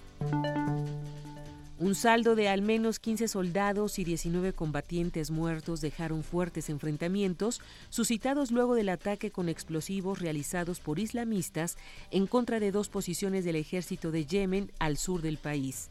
Las explosiones, que fueron reivindicadas por el ala yemenita del Estado Islámico provocaron graves daños a casas en las inmediaciones, causando también heridas a varios civiles. Preocupan nuevas restricciones de movimiento a migrantes y refugiados en Europa.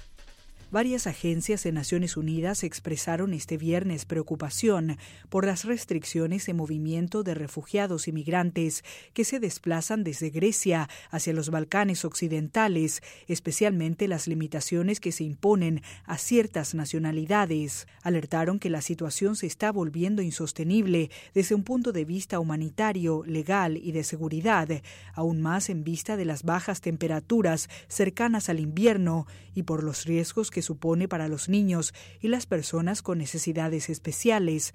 Los organismos incluyen a la Agencia de Naciones Unidas para los Refugiados, ACNUR, UNICEF y la Organización Internacional para las Migraciones, la OIM, que colabora de cerca con la ONU. Adrian Edwards es el portavoz de ACNUR en Ginebra. Estas medidas adoptadas por los estados están generando tensión en los cruces fronterizos y un efecto dominó, dejando en un limbo a algunos refugiados y migrantes que quedan varados en diferentes puntos, explicó Edwards. En caso que se produzcan aglomeraciones, las agencias expresaron preocupación por la escasez de sitios para acomodar a esas personas y urgieron poner a disposición más instalaciones de recepción. Rocío Franco, Naciones Unidas, Nueva York.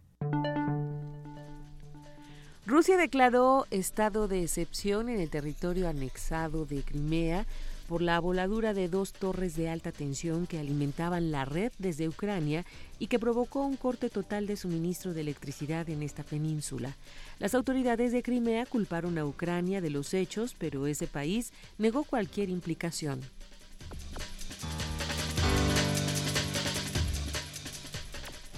Muchísimas gracias a nuestra compañera Elizabeth Rojas por este corte informativo de las 8 de la mañana. Nos escuchamos en una hora. Hasta el rato, buenos días. Gracias.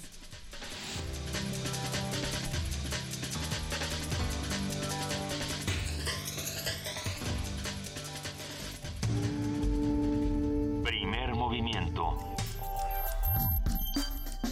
Para afinar el día.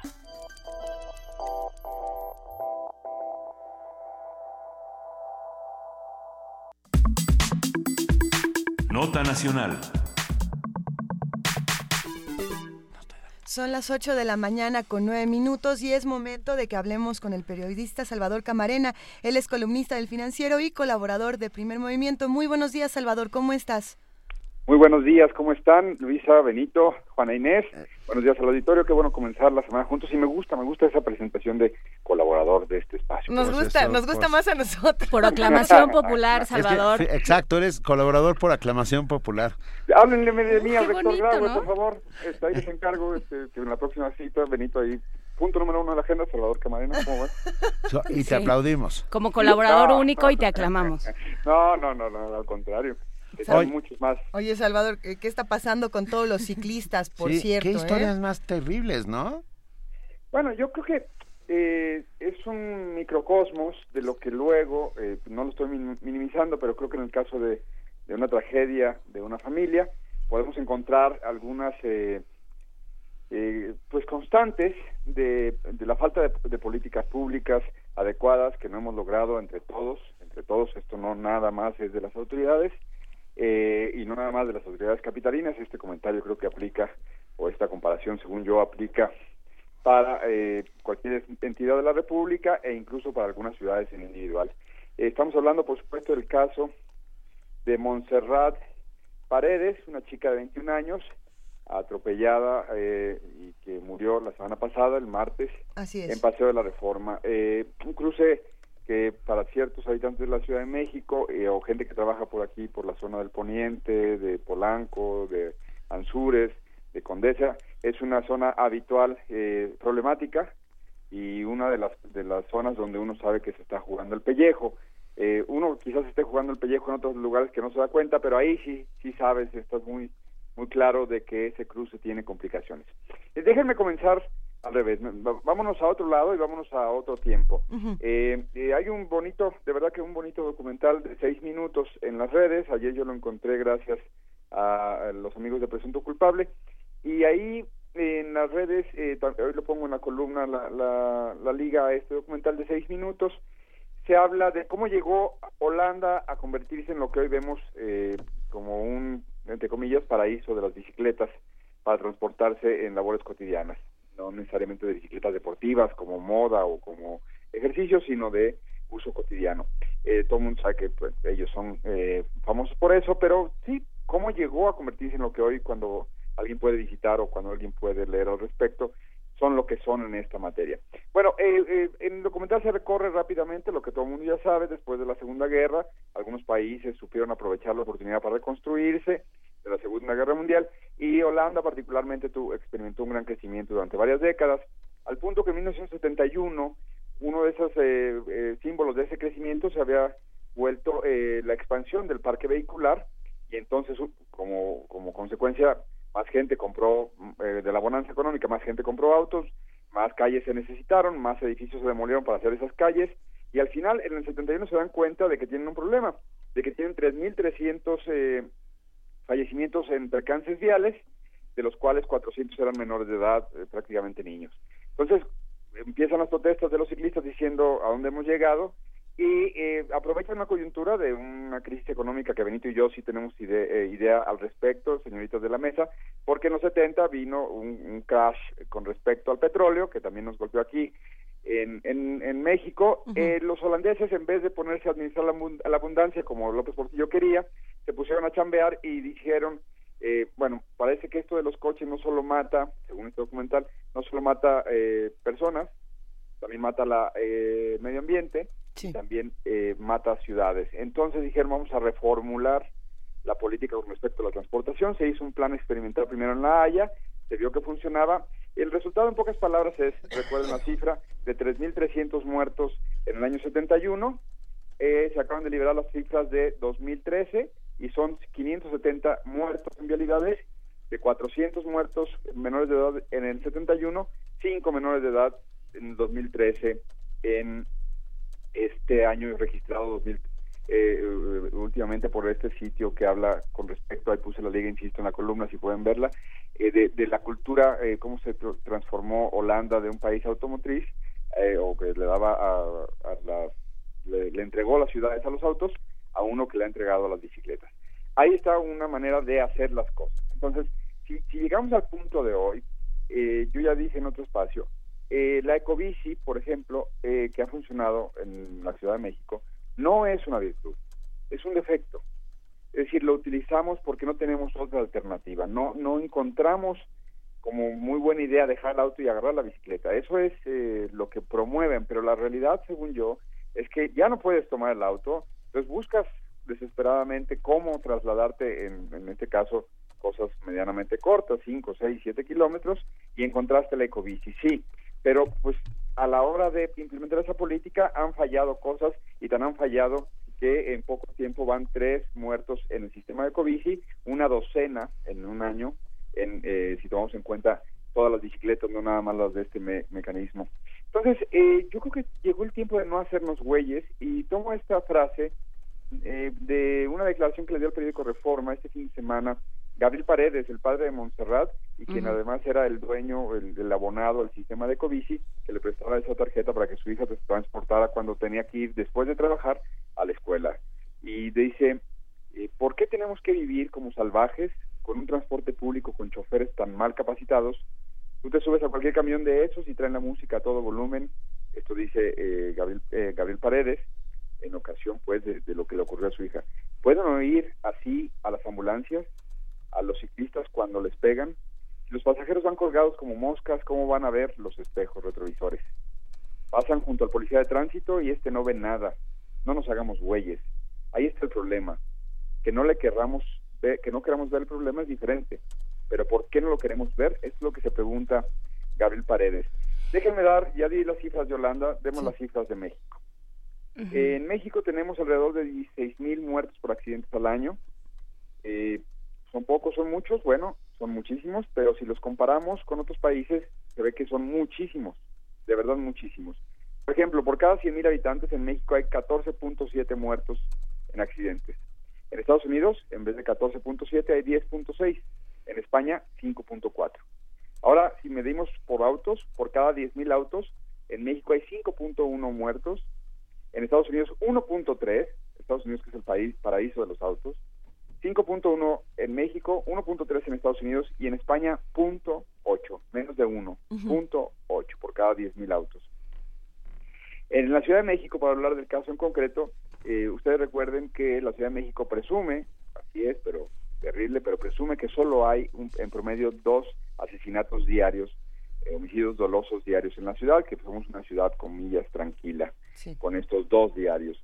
Bueno, en hechos de tránsito, como lo denominan ellos, eh, es un eufemismo para no enfrentar la realidad, hay tres muertos diarios atropellados, ya sea en bicicletas o peatones, hay tres muertos diarios también en choques. Estos son datos de la propia, del, propio GDF a través de la Autoridad del Espacio Público, que ahora está promoviendo una cosa llamada cruces seguros. Eh, o- ve- veámoslo de otra manera. Hay tres en, en atropellamientos y, y choques, dos homicidios dolosos, pero el 60% de esas personas iban caminando cuando alguien los mató. Esto quiere decir que en el Distrito Federal, según el documento de la eh, Autoridad del Espacio Público, los hechos de tránsito, como los llaman ellos, son la segunda causa de muertes de niños, la quinta de personas en edad productiva y el 15% de las causas de discapacidad en jóvenes. Entonces yo creo que ya no hay margen para que nos hagamos güeyes, como dice Gabriel Paredes, el padre de Montserrat, porque no va a haber solución en- a este problema mientras cuando hace- matan a Montserrat el martes pasado, lo primero que dice el jefe de gobierno es que hay que capacitar a los ciclistas. O sea, una vez más hay que echarle la culpa al- a la víctima. Cuando la víctima iba, de hecho, en este caso, en el carril confinado o pintado para ello, y fue el microbusero el que tratando de rebasar, maniobra que está prohibida por el reglamento de tránsito, pero todo el mundo se ríe del reglamento de tránsito, el que provocó el percance que le quitó la vida a Montserrat. Eh, a Montserrat la mató, hay que decirlo con dos sus letras, el sistema de transporte público que Miguel Ángel Mancera ha sido omiso en regular, controlar, Y, y no solo eso, Salvador, perdón, eh, Miguel Ángel Mancera, eh, buena parte de la plataforma de Miguel Ángel Mancera fue eh, de la plataforma con la cual compitió por el, bueno, compitió es un decir porque está bastante cantado, pero digamos, con la cual eh, teóricamente compitió para, para la jefatura de gobierno, contenía una, un extenso programa para establecer rutas, para poner en orden a los, a los Ah, claro. microbuseros, para terminar con las concesiones. O sea, nos la presentó un montón de periodistas y a todos los ciudadanos que se la preguntaron. Bueno, eh, es que eso hacen los políticos en las campañas y luego se olvidan de esos compromisos, pero peor aún, en efecto, fue en, en campaña y luego presentaron el programa de, ordenamiento urbano y, y, y pues ahí, ahí está una de las consecuencias, no hay tal, en la realidad no hay tal, son anuncios que se hacen y que no hay luego seguimiento por parte también de los medios, de la opinión pública, de la ciudadanía, en los comités eh, vecinales, en los comités delegacionales, y pues ahí tenemos uno más de los casos.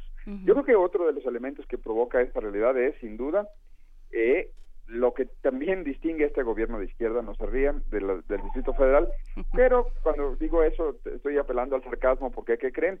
Eh, todos los gobiernos son iguales.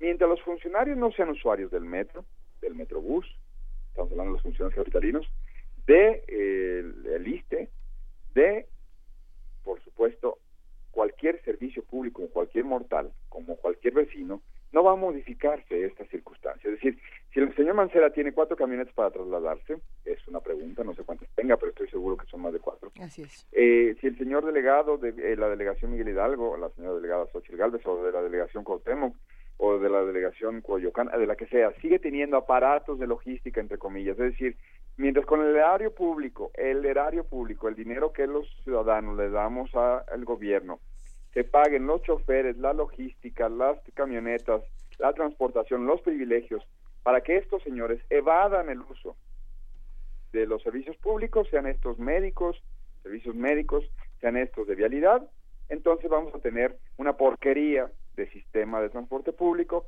una serie de muertos, más de 1096 al año, 1091, perdón, 1091 al año, una serie de muertos intolerables en las calles de la Ciudad de México, el 60% de los cuales iban caminando.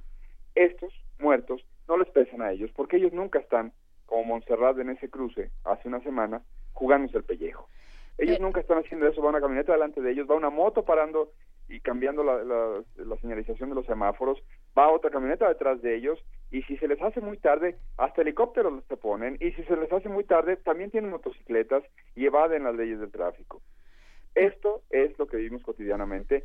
Es una tragedia gigantesca la de la familia de Montserrat, pero hay mil, literalmente, mil tragedias al año en la Ciudad de México iguales a esa, y esto estamos hablando de los muertos, porque quedan muchos otros heridos que truncan, por supuesto, sus planes, su, vida productiva, se, vuelven una carga para sus familias, todo, ¿por qué? Porque no hay una política pública. Los holandeses, hace 45 años, no inventaron el lino negro, se pusieron a trabajar en una mesa y dijeron, ¿cómo hacemos? Hicieron un plan piloto en La Haya y luego de ahí fueron cambiando a otro tipo de lógica que hoy les tiene con números mucho más aceptables, insisto, con el doble de población del Distrito Federal, un país Holanda tiene la mitad de muertos que tiene la capital de la República. Completamente de acuerdo con todo lo que has dicho, Camarena, ah, pero también debemos insistir en, la cultura del ciclista, en la cultura vial en general. Somos, somos bastante poco...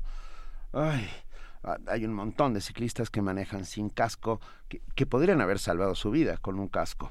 Este que, sí, que, que van en sentido contra la respuesta del gobierno también, no o sea no, tiene que ser de las dos partes estamos es que es claro, a donde voy. Empiezas... no vamos a echarle toda la culpa al gobierno. Echemos también un poco la culpa de nuestra propia forma de comportarnos en las ciudades pues no Ay, qué complejo. Es muy complicado porque sí, claro tú te brincas las reglas me las brinco yo también ¿no? bueno eh, yo sinceramente, eh, déjenme ponerme de lado. Digo que no, digo que no. Es decir, perdón, miren, me, me, no, ya lo puse ahí. Ay, ay, ay. Eh, me acabo de salir, tengo un desayuno. Haga un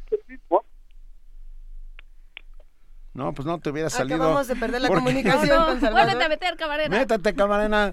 Lo perdimos. ¿Me escuchas? No, ¿Me escuchas? ¿Me escuchas? No, no, la verdad bueno, es que no. Bueno, bueno. Ahí, ahí. Ahí, perdón.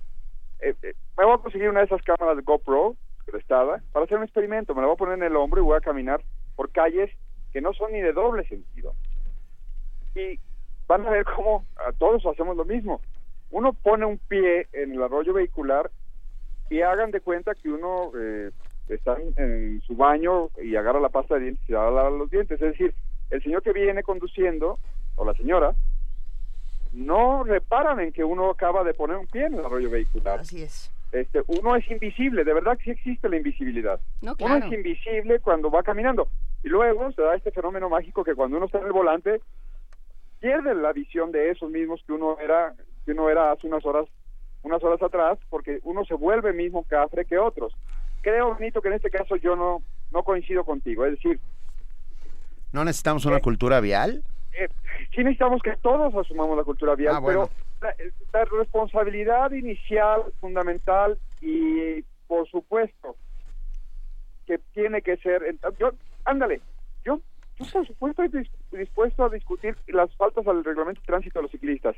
Cuando vea a Miguel Ángel Mancera, un día a la semana, ¿eh? Un día a la semana, no usar camionetas a costo tuyo y mío. Un Pero día. es que ya viste cómo, le, cómo, qué cara puso cuando se subió al metro, lo pone muy malito de sus nervios. Bueno, es que a, a, lo mejor agarra bicho y como a él le gustan los socialité y le gustan las fiestas, ¿no viste las fotos de Mancera? De agarrar un bicho en el, el, metro. Estamos completamente de acuerdo en o sea, un día, con un día de, de, de, los delegados y un día de los diputados y un día del jefe de un día, ¿eh? Un día a la semana en que se comprometen a no usar más que transporte público. Con eso yo encabezo, me comprometo la campaña para infraccionar a los ciclistas que no obedezcan tal. Pero primero les toca a ellos. ¿Por qué? Porque fueron elegidos. ¿Por qué? Porque tienen chingo mil recursos. Perdón, chingo mil recursos, ese es el término exacto, viene sí. búsquelo. Un matemático nos lo La, explicará la RAI, más la lo tiene, sí. Es su responsabilidad. Que nosotros debemos cuidarnos como peatones, como ciclistas, y no cometer burradas como de ahorita que estoy cruzando y no estoy en esquina. Sí, sí. Pero hay una que tiene una responsabilidad, que se le paga por ello, que vino y, e hizo promesas, como decía Luisa, que nos plantearon planes, que el 16 de diciembre quieren ejecutar un nuevo reglamento de tránsito con el ejemplo, y este caso el ejemplo no debe empezar por los ciclistas, perdón, los ciclistas ya pusieron y los peatones ya pusieron mil muertos este año, bueno, estamos en noviembre deben ir en 900, 800 y tantos, lo que necesitamos es, por una vez, que papá gobierno ponga la, la muestra. Yo, yo estaría ahí dispuesto, ahí están los ciclistas y ahí están las bicicletas que son heroicos, ahí están una serie de movimientos urbanos que están reclamando, Ah, déjenme darles otro dato terrible. Claro que sí se necesita participación ciudadana. Ayer hubo un memorial para Montserrat, en el lugar donde perdió la vida. Sí. Bueno, según varias crónicas en la prensa, yo no fui, asumo que yo no fui. Hubo cientos de personas, es decir, ningún periódico se atrevió a decir que hubo mil. Es decir, ningún periódico se atrevió a decir que hubo el mismo número de familias o un representante por cada familia de los muertos del año pasado. Sí, sí tenemos que, una vez más, apelar a que sin participación ciudadana y sin compromiso ciudadano, sí, de acuerdo, pero les toca. De acuerdo. Y hay que eh, exigirles que el primer paso, un día a la semana, un día a la semana que usen el metro, el metrobús. Bueno, no sé ustedes, perdón, no soy ningún héroe, pues, insisto, usamos los recursos que tenemos a la mano simplemente porque son las alternativas que sí nos ayudan a movilizarnos. La semana pasada me subí al metrobús, me pegaron un faje, que bueno, se, se agradece, ¿verdad? Uno entiende que, que aprecien la calidad, pero es imposible, o sea, es imposible no decir, claro, porque el señor del transporte público nunca se sube a esto, porque el señor que dirige el metrobús no conoce el ruido infernal que hacen las pantallas contratadas por quién sabe quién. Y nos echa cuatro horas al día y nos echa siete horas de transporte público. transporte Estamos público completamente de acuerdo. Y sin embargo, yo insisto en que tenemos que crear una conciencia colectiva, hacer comunidad, ah, defendernos unos a los otros. No, esto no es una guerra en- entre ciclistas y automovilistas, eso es lo que yo pienso. Ah, creo que todos tenemos que tener una nueva cultura vial de respeto de unos a los otros y estoy completamente de acuerdo, pero pero a ver, no solo estoy de acuerdo en que se suban una vez al transporte público a la semana, yo yo iría muchísimo más lejos, pero ni siquiera No lo voy a ni siquiera un- lo voy a un externar. automóvil, ¿no? Si lo quieren, que lo paguen ellos. Por supuesto, por supuesto, igual que su teléfono celular, igual Y que, esa el- serie y que de el seguro médico está, está prohibido pagarlo con recursos públicos, seguro médico privado. Sí. A ver, nos pregunta Maiton, Ce- Maiton C. García, ¿se han preguntado cuántos automovilistas infringen el reglamento de tránsito? Miles todos los días. Hay un contubernio no dicho entre autoridades y... y- No, pero- no, no, sí, eh, perdón, Benito, sí está dicho. ¿Sí está dicho? Eh, Andrés Manuel López Obrador, en una jugada, no sé, habría que valorarla en el tiempo, pero cuando encontró, según sus dichos, y además no nos sorprendió, a los capitalinos, un mundo de corrupción en el departamento de tránsito, pues los señores que multaban, prohibió las multas, recuerden, recordemos. Y entonces, ¿qué pasa? Que claro, el automovilista voltea con el chaparrito ese y le dice, ay, ¿tú me vas a infraccionar? Pues no, ni puedes. Claro, porque era un nido de corrupción. Entonces Andrés Manuel hizo una jugada rarísima, irracional de una manera, racional de otra, de decir, pues entonces ya no puedo, le cierro la llave porque ese señor no puede infraccionarlo. En ese mundo vivimos hoy, ¿eh? Entonces el nuevo reglamento de tránsito sí va a generar multas, se supone. Ojalá que no nomás genere multas de los chaparritos, que no tenemos otra opción, y cuando uno ve que detiene el tránsito para que pase el señor delegado, la señora delegada, para que pase el señor funcionario X, Y Z, bueno, hay unas motos que dicen police, son fantásticas. Yo las veo porque digo, pues es un grupo de rock, o me acuerdo de Poncharelo, pero esos son defectos míos, Sí, edad. sí me cae. Eh, este, pero digo, y estos- estas, estas motos que dicen police, ¿de dónde coño salieron? ¿Qui- ¿Quién las patrocina? ¿Quién las permite? Ah, el jefe de gobierno. Ese mismo que ahora quiere incriminar a los ciclistas de la suerte de morir aplastados debajo de un auto de transporte, de un vehículo de transporte público. Pues me parece que, que está el mundo al revés. Entonces, sí, sí, miles de automóviles. A ver, aquí hay otro cruce. Permiso, permiso. Hay miles de automóviles. Súbete a la banqueta. No, pues estoy cruzando aquí, mire, digo, Oscar Wilde y. Y gracias. e- y, y Castelar. No, no hay banqueta, ¿verdad? Bueno, ten cuidado, pues. Sí, ya deja de hablar por teléfono, porque bueno, pues sí, de- este, muchísimas gracias, Salvador Pero voy por Camarena. el cruce peatonal, por la cebra. Con cuidado. Salvador. El paso cebra. Eh, hay- Bueno, tías, tío. Adiós. Nada, Este, te mandamos un abrazo, ten mandamos- cuidado, camina por las banquetas. Ya, ya estoy en la Y, y sigamos dándole vueltas a este asunto Sí. porque porque sí pasa por el respeto de todos el reglamento y por Y exigir todos a las autoridades todos debemos que esta ciudad cumplir. funcione. Así es. Sí, de saque. Pero los de arriba, primero. De- desde Primero que eso- los otros. sí, desde luego, Camarena, no nadie te está aventando bronca, por favor. Ni lámina, Respira ni lámina, ¿eh? No, nosotros no, pero a lo mejor alguien sí, así es que respira profundo, Camarena, por favor. Bueno, pasen muy buena semana a todos. Igual, Un abrazo, querido. hasta luego. Respetémonos, ciclistas, peatones, eh, manejadores de cualquier vehículo automotor, respetémonos, comencemos a tener una cultura de vialidad donde quepamos todos. Primer movimiento. Información azul y oro.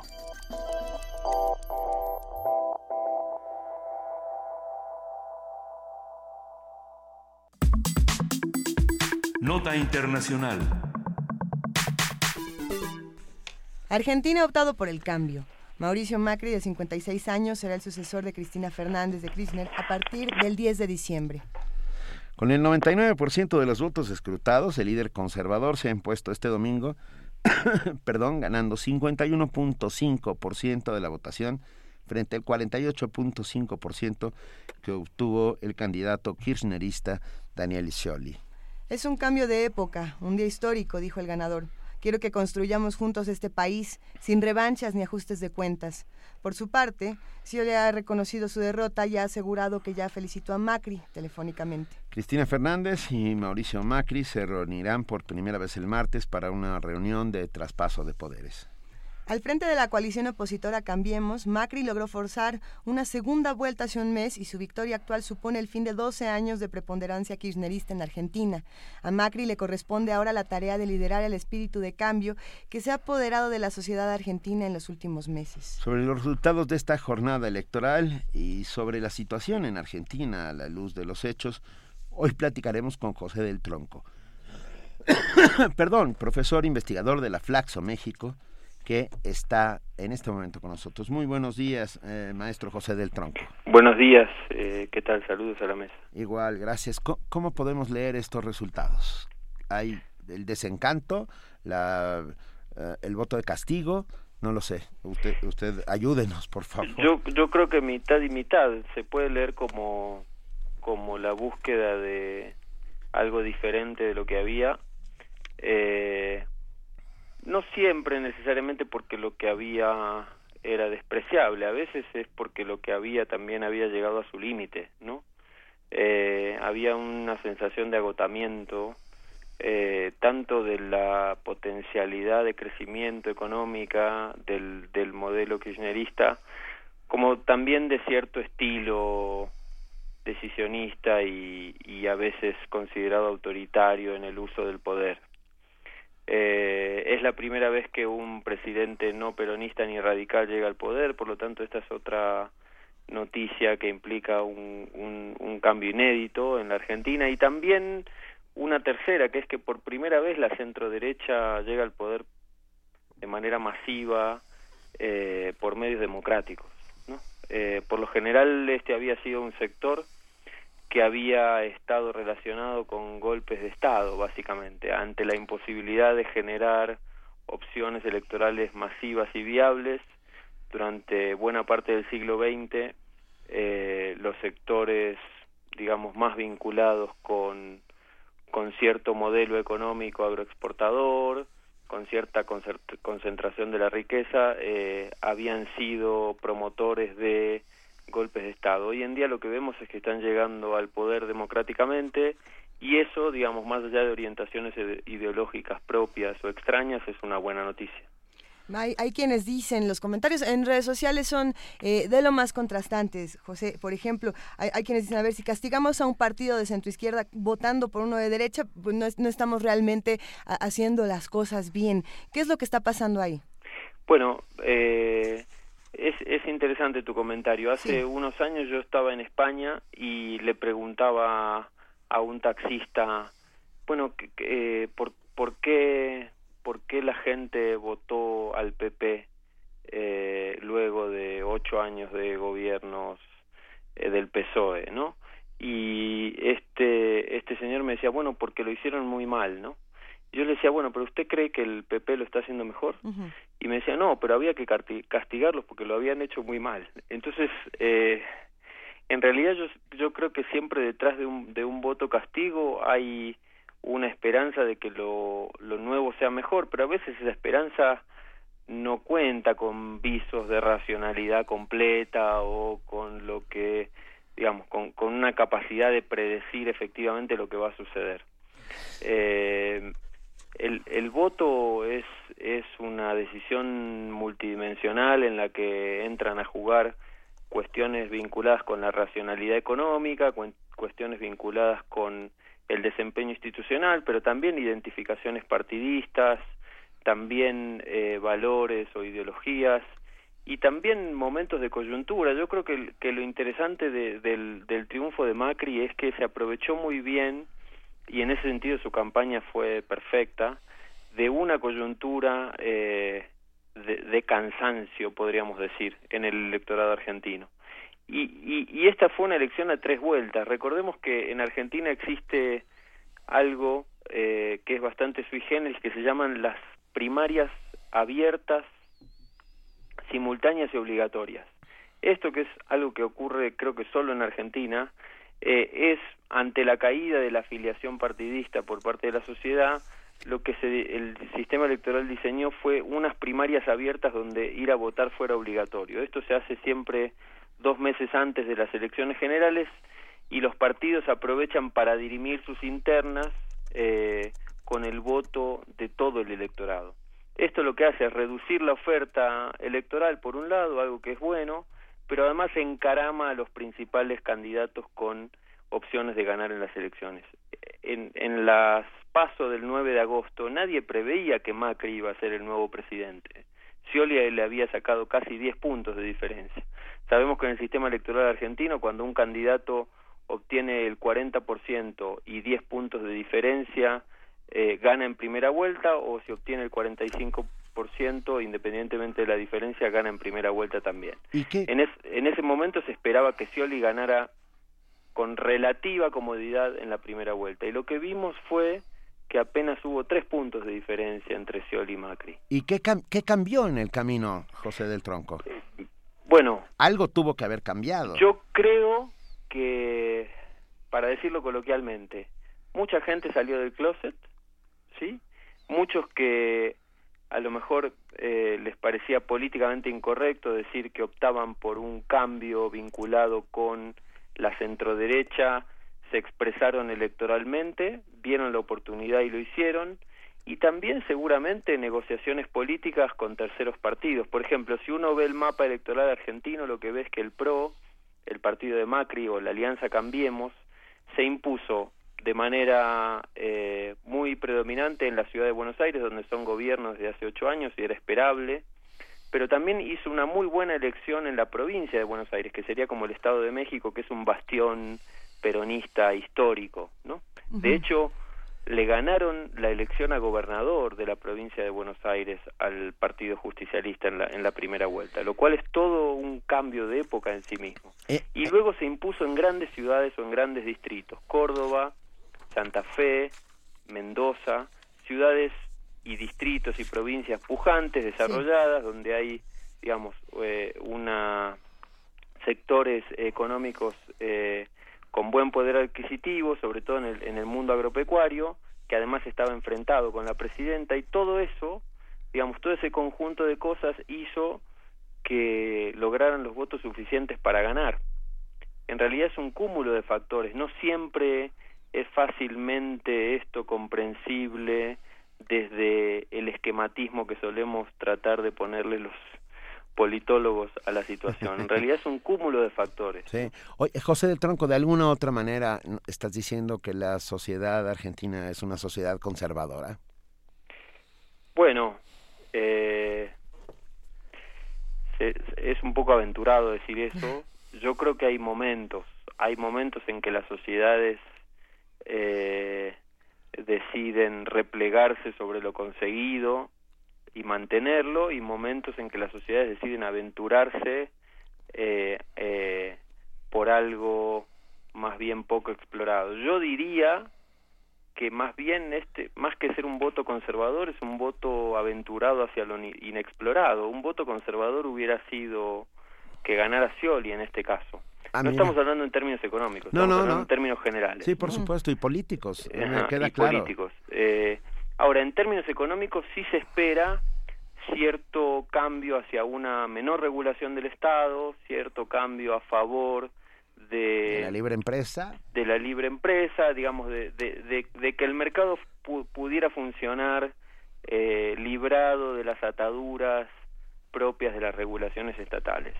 De todas formas, y hay que decirlo, cada país, digamos, tiene sus propios sus propias coyunturas y sus propias culturas políticas y sus propias lógicas de lo adecuado. Hay algunas cosas que en Argentina no son fácilmente aceptables para la gente. Es decir, Macri no puede dar un giro a la derecha radical, porque eso no es aceptable para el electorado argentino, no solo para quienes no lo votaron, sino para buena parte del electorado centrista. Lo que sí, si uno, respondiendo a tu pregunta, si, si uno analiza los datos de, de encuestas de opinión pública de hace 20 años para acá, en general, al igual que muchos países de América Latina, el electorado argentino se concentra en el medio de la distribución. Eh, uno diría, bueno, es un electorado centrista, es conservador. Podría ser, eh, pero políticamente yo creo que el triunfo de Macri representa eh, un cambio y no necesariamente conservar lo, lo, lo conseguido, digamos. Sí, es, es, es, bien curioso. Nosotros estamos acostumbrados a votos de miedo, ¿no? Uh, ante la posibilidad del cambio, uh, la permanencia es generalmente siempre uh, la opción. Porque, bueno, porque, porque cada vez, va, estamos, a, no queremos que las cosas se transformen ante nuestros ojos porque tenemos nuestra pequeña parcela de comodidades. En este caso, eh, el cambio, ¿qué están esperando los argentinos que suceda? Bueno, eh, yo creo que están esperando eh, salir de un esquema, de un círculo vicioso inflacionario de hace tres años a esta parte, casi cuatro años. ha aumentado la inflación de una manera bastante importante. Los datos oficiales no son en ese sentido los más eh, certeros y entonces hay una doble medición, ¿no? eh, esta doble medición indica que, que lo que las consultoras en general privadas eh, miden es que la inflación ronda entre el 20 y el 30% anual, ¿no? Es una de las dos o tres eh, economías con mayor inflación a nivel mundial. Eh, esto corroe a la larga el poder adquisitivo de la gente y sobre todo de los sectores asalariados, que son los que tienen menor capacidad de actualizar eh, eh, eh, su ingreso. En segundo lugar, también eh, cierta erosión de la calidad institucional. La intervención del INDEC, que es para los eh, para el auditorio es como si fuera el INEGI aquí en México, Ajá. el Instituto Nacional de Estadísticas y Censos, que siempre tradicionalmente fue, digamos, un bastión en el sentido de la institucionalidad argentina, porque brindaba eh, estadísticas eh, exactas y de muy buena calidad respecto de situaciones económicas y sociodemográficas, fue intervenido por el gobierno eh, a fines de la década pasada y entonces el INDEC ya no es un organismo creíble porque lo que brinda son estadísticas oficiales. Esas estadísticas oficiales para la sociedad en general no son una referencia de conducta. En tercer lugar, cierto estilo de gobierno también. La presidenta Cristina Fernández eh, tiene un estilo de trato bastante directo con la gente a través de cadenas nacionales, cadenas nacionales que duran eh, un tiempo significativo y en las, en las cuales no sería tanto el problema la cadena nacional, en las cuales se le habla solo a los adeptos, no se le habla a la nación. Entonces hay una hay un sector de la sociedad argentina que no solo no se siente representado, sino que tampoco se siente interpelado por el gobierno, ¿no?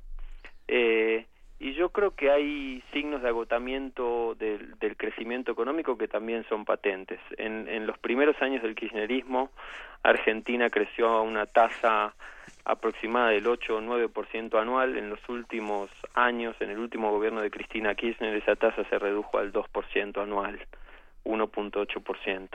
Entonces, todo eso conjuga a que la gente llegue a, a un momento electoral y decida, aunque mayoritariamente, digamos, fue de todas formas una elección cerrada, hubo solo tres puntos de diferencia, 51.5 a 48.5, la gente decida optar por un cambio y aventurarse a algo mejor.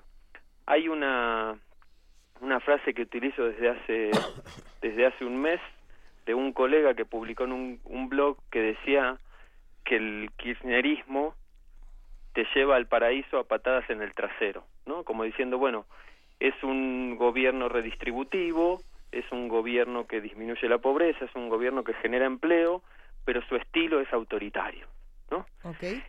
Yo creo que en estas condiciones de caída de la economía, en estas condiciones de imposibilidad de reducir la pobreza, de imposibilidad de generar empleo, de imposibilidad de reducir la inflación, la gente ha decidido optar por aquel que no lo trate autoritariamente o que no le dé patadas en el trasero independientemente de que al paraíso no se pueda llegar. Si ninguno te asegura el paraíso, por lo menos asegurémonos estar con alguien que nos va a tratar un poco mejor. Y aunque esta figura pueda ser muy coloquial, yo creo que resume de buena manera lo que el electorado argentino eligió ayer. A ver, pero ¿qué es lo que va a pasar a partir de este momento? ¿Qué tipo de patadas se pueden esperar? ¿Cómo le, va a costar trabajo a, Macri a partir de este momento? ¿Qué, es lo que va a pasar? Dos cuestiones. En términos institucionales, Macri tiene un Senado opositor, donde el actual gobierno tiene mayoría, y es la segunda minoría en, el, en la Cámara de Diputados. La primera minoría también es del Frente para la Victoria. En ese sentido, la necesidad de consensos y de negociaciones se hace mucho más fuerte. Eh, institucionalmente Macri no, la tiene fácil y va a tener que echar mano de todo el discurso que él promovió, que era un discurso de ganar-ganar, de negociar, de deliberar, de encontrar entre todos la mejor decisión. En términos económicos, tanto para Macri como para Scioli, iba a haber eh, un momento difícil, que es el momento de la desregulación, de quitar el, control de cambios. Hoy en Argentina se maneja un precio del dólar abierto y un precio del dólar oficial. El precio oficial es obviamente más barato que el abierto, pero se puede comprar solo una cantidad limitada de dólares a ese precio. Es decir, si usted quiere comprar más dólares, lo tiene que comprar al precio en el mercado eh, negro y ese precio es 50% más caro. Lo que Macri propone es quitar ese cepo. ¿Para qué?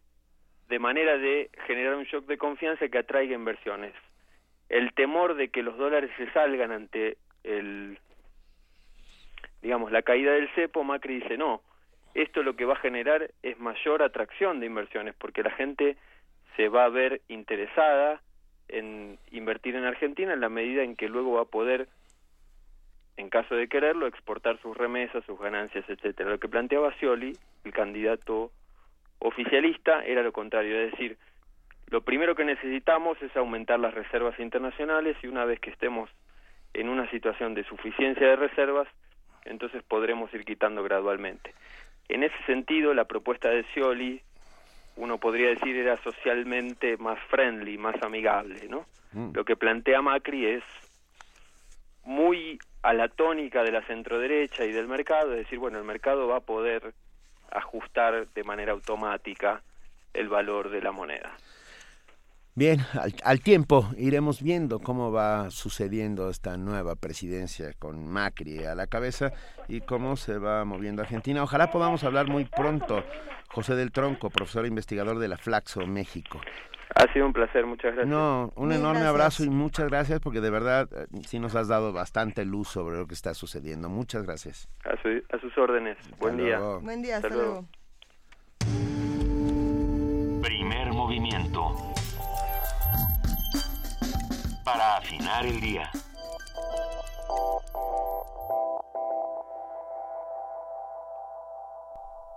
Ocho de la mañana, 51 minutos y tenemos a un amigo. ¿Un buen amigo? Sí, es un buen amigo, pero además es un gran promotor de lectura especializado en la atención de adolescentes y jóvenes. Muy buenos días, Rafael César. Hola, muy buenos días, Benito y Luisa, muchas gracias. No, es un placer. Qué gusto escucharte, Rafael. Vamos a hablar del programa Universo de Letras y de todo lo que están haciendo con círculos de letras entre alumnos de CCH y prepas. ¿Estás ahí, Rafael? Sí, sí, ah. los escucho. Cuéntanos. Ah, pues antes que nada, muchas gracias por, por el espacio, por la invitación para hablar de este hermoso programa en el que estoy colaborando. Eh, el programa Universo de Letras es el programa universitario de lectura ocurre en el marco de la Cátedra Extraordinaria de Fomento a la Lectura José Emilio Pacheco Y dentro de sus acciones eh, está esta pequeña parte que se llama Círculo de Letras, que es una parte enfocada en la atención de los estudiantes de los SHs y las prepas. Es un programa muy lindo porque de lo que se trata es de convocar alumnos de sus planteles. Nosotros en esta nueva etapa acudimos a sus planteles, hacemos una serie de visitas para impartir un taller.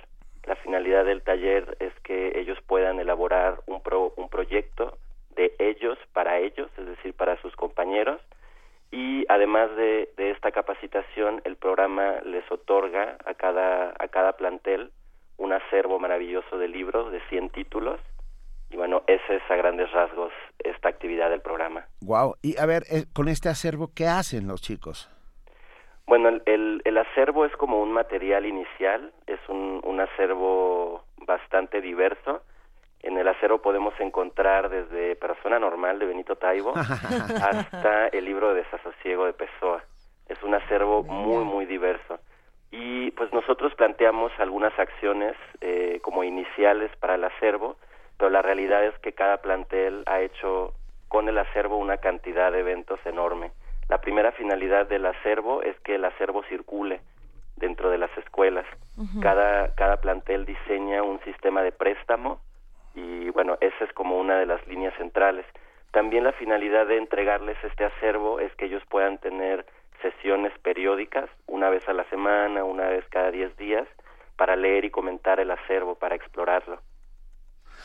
¿Se está leyendo más entre los jóvenes, Rafael? Tú que los ves todos los días. Para, para, mí este programa ha sido como un baño de realidad. Desde hace ya casi nueve, diez años colaboro en proyectos que tienen que ver con adolescentes y jóvenes y el, el hecho de poder yo estar en las escuelas, de poder entrar, de poder visitarlos y ver cómo son sus escuelas, cómo es su día a día, pues me ha permitido constatar un montón de cosas. La primera que hay una gran cantidad de chicos que son grandes lectores, que tienen muchísima experiencia con los libros y sobre todo esta parte de que a, ellos les interesa hacer hacer algo en su escuela para sus compañeros.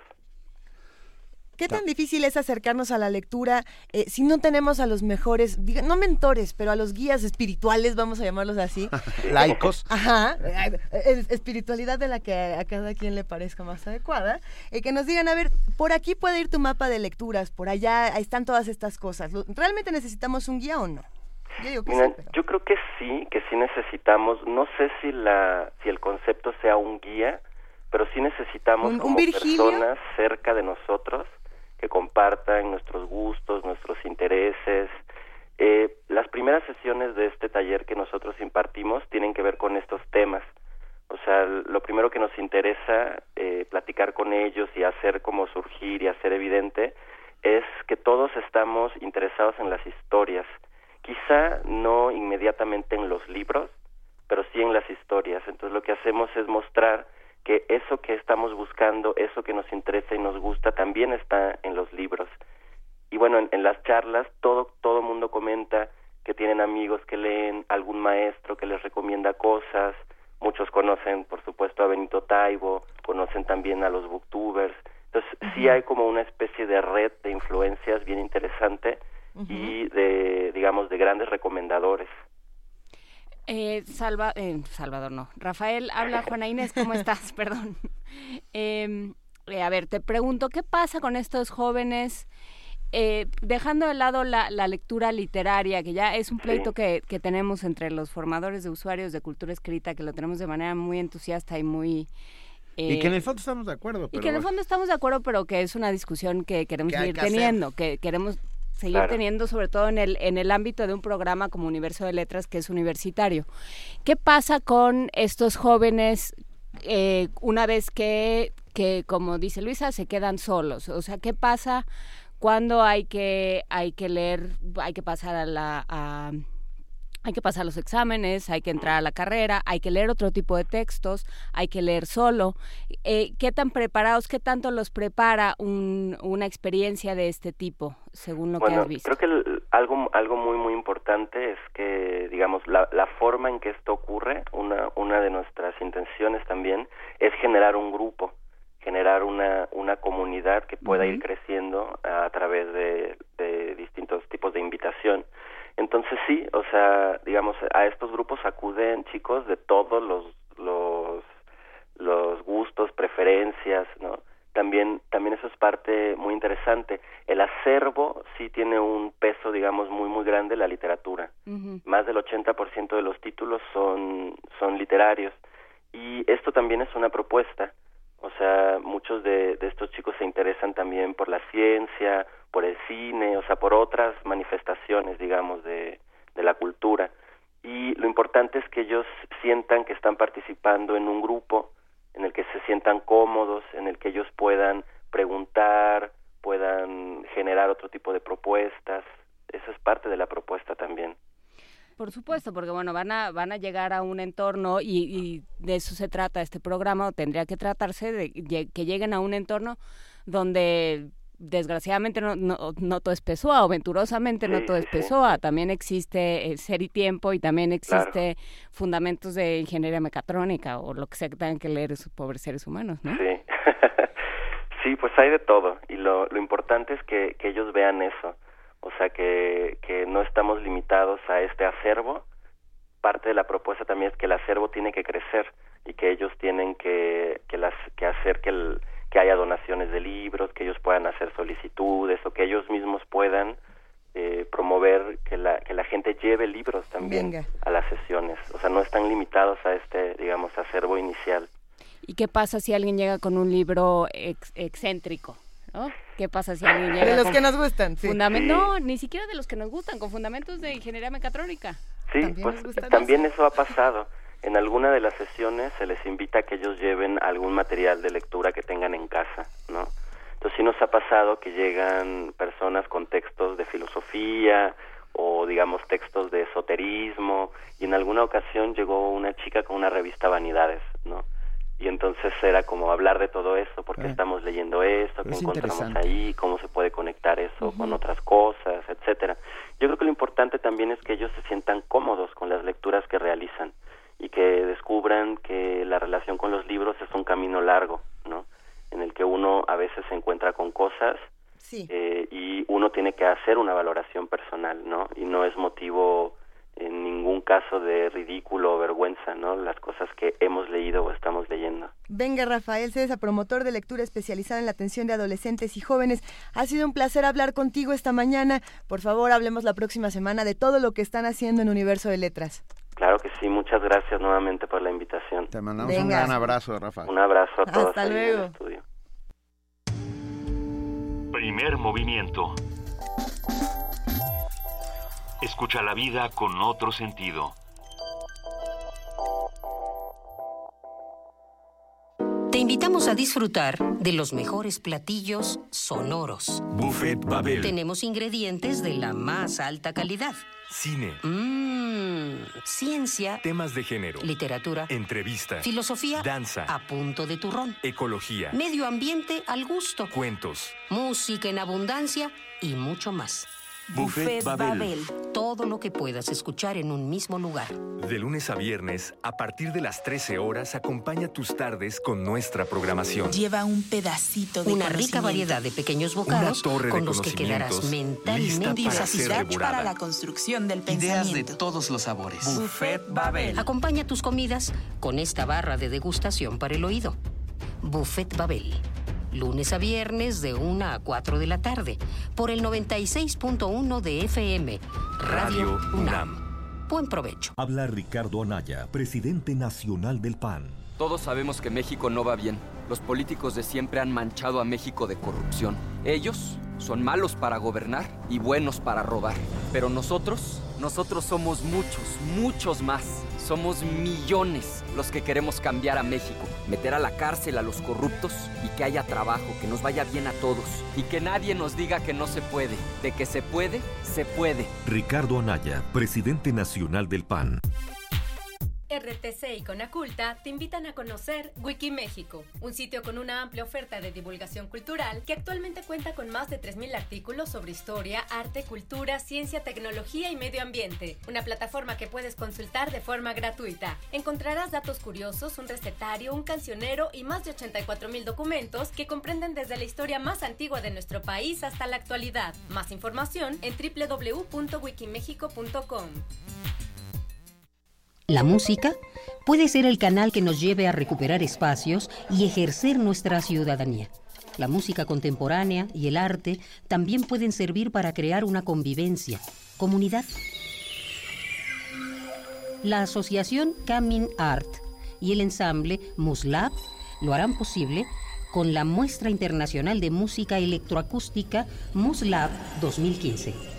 Brasil, Argentina, Francia y México ocho compositores y artistas audiovisuales creando espacios sensoriales únicos en un mismo lugar. Daniel Blinkhorn, Philip Neu, Paul Gelsing, Demian Rudel Rey, Rocío Cano Baliño, Joao Pedro. Jueves 10 de diciembre a las 19.30 horas en la sala Julián Carrillo. Adolfo Prieto, 133, Colonia del Valle, a unos pasos del Metrobús Amores. Radio UNAM invita. Primer movimiento. Información azul y oro. 9 de la mañana con tres minutos. Nos vamos a nuestro corte informativo con nuestra compañera Elizabeth Rojas. Muy buenos días, Elizabeth. ¿Qué tal, Luisa? Buenos días.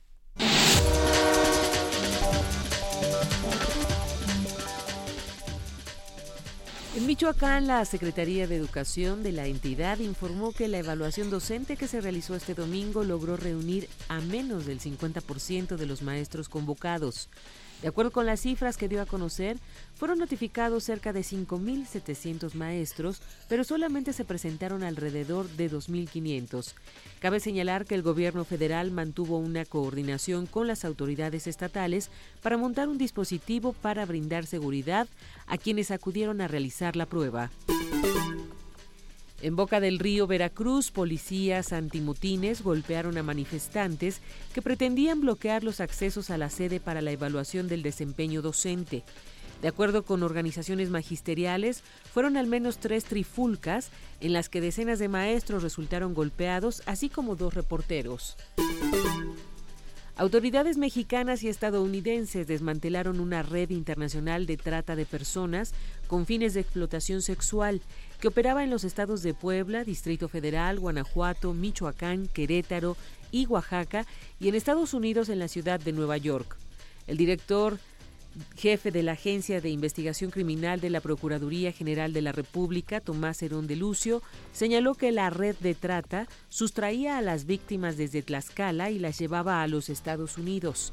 Asimismo, detalló que el grupo criminal estaba integrado por cuatro familias que se dedicaban a enganchar emocionalmente a menores de edad en situación de vulnerabilidad utilizando las redes sociales. El órgano de apelación de la Organización Mundial de Comercio falló en contra de Estados Unidos en una disputa con México sobre el, etiquetado del atún. Con ello ratificó su decisión de abril acerca del uso e, estadounidense de reglas discriminatorias al concluir que ese país no ha aplicado su régimen de etiquetado de delfín seguro que los productos de atún en conformidad con las recomendaciones y resoluciones de la OMC. Como esta sentencia de apelación es definitiva, México podría reclamar por represalias contra las exportaciones estadounidenses si cree que su vecino no ha aplicado las reglas exigidas por el organismo internacional. El jefe de gobierno Miguel Ángel Mancera reconoció que existen ciclovías en la ciudad que se construyeron de manera forzada. Agregó que se están trabajando y diseñando ciclovías con un mayor nivel de seguridad. Precisó que las que están mal construidas no serán cerradas, sino que se les dará mantenimiento. El mandatario local informó que como parte de una campaña de difusión se colocarán calcomanías tanto en autobuses del sistema de transporte público del Distrito Federal como de transportes eléctricos. Queremos hacer una cobertura prácticamente de todo lo que es el transporte público. Vamos a ir después a transporte público concesionado, sobre todo eh, de manera particular donde hay ciclovías, donde haya una ciclovía cercana. Aunque sabemos que la verdad es que la gente que trabaja con la bicicleta la utiliza en toda la ciudad. Y eso es algo que pues eh, a veces se complica, como el caso que tuvimos de la lateral de periférico. En información internacional, el pasado viernes, representantes de Corea del Norte y de Corea del Sur acordaron mantener conversaciones preliminares el próximo jueves 26 de noviembre en una villa de la zona desmilitarizada. Esto para preparar un futuro encuentro de más alto nivel entre los dos países. Se trata de la primera reunión entre las dos Coreas después del pacto alcanzado en agosto para reducir tensiones en la zona. La Organización Mundial de la Salud confirmó un nuevo caso de ébola en la capital de Liberia, que el pasado 3 de septiembre había sido declarada libre del virus. Esta vez fue detectado en un niño de 10 años, quien fue trasladado junto con sus padres y hermanos a un centro de tratamiento para ponerlos bajo observación ante la posibilidad de que desarrollen la enfermedad. Una de las posibles causas de contagio contempladas es que el niño pudo haber estado en contacto con algún paciente curado que le haya transmitido el virus o con alguna persona enferma no identificada. Durante un amplio dispositivo policial realizado al sur de Israel para buscar al palestino que huyó luego de apuñalar y herir a cuatro israelíes, entre ellos una niña de 12 años, fue detenido un terrorista que tenía un cuchillo lleno de sangre y se encontraba escondido cerca del patio de una casa en la ciudad. Se trata de un adolescente de 16 años, nativo de la zona de Hebrón, que trabajaba de forma ilegal en Israel. Ante esta situación, que se ha intensificado, el ejército israelí bloqueó varios de los accesos en la zona de Hebrón, señalando que la mayoría de los autores de los últimos ataques proceden de esa zona. Ban Ki-moon reprueba atentados en Israel y Cisjordania.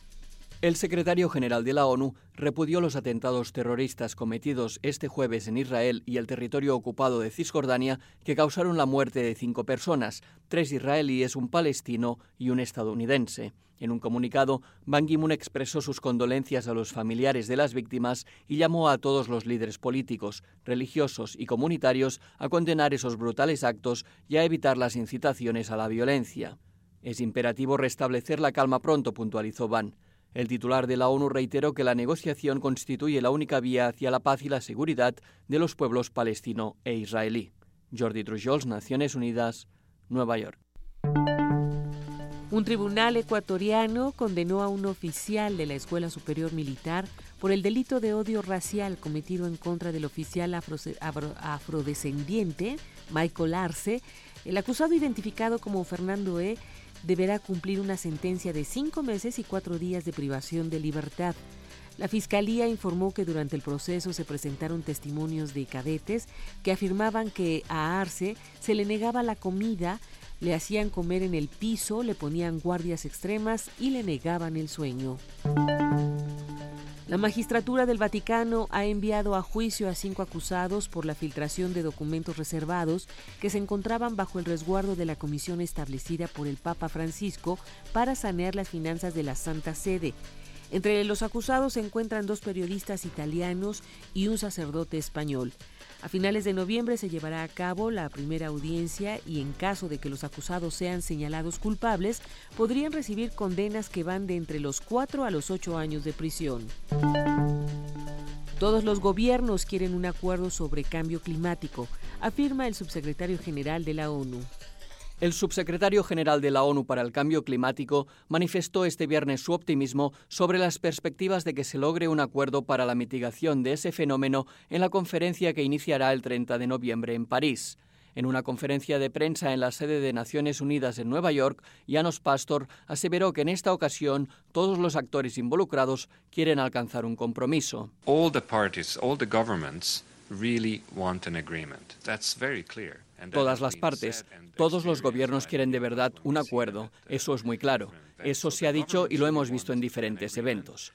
Los gobiernos quieren el acuerdo en parte porque la ciudadanía los ha presionado, porque el cambio climático ya no es una cosa del futuro, sino que está pasando y en muchos lugares es visible, puntualizó.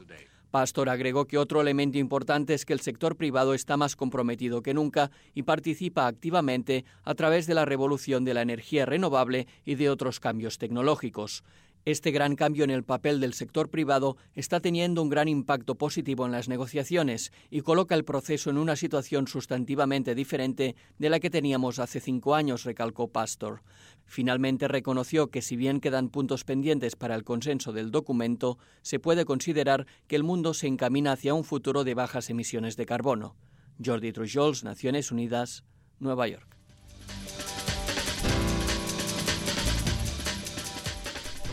Muchísimas gracias por este corte informativo de las 9 de la mañana, Elizabeth Rojas. Que tengas un gran día y nos escuchamos mañana. Hasta mañana, excelente inicio de semana. Gracias, Elizabeth.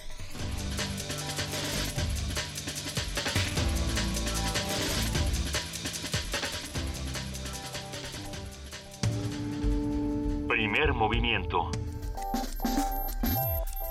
La vida en otro sentido.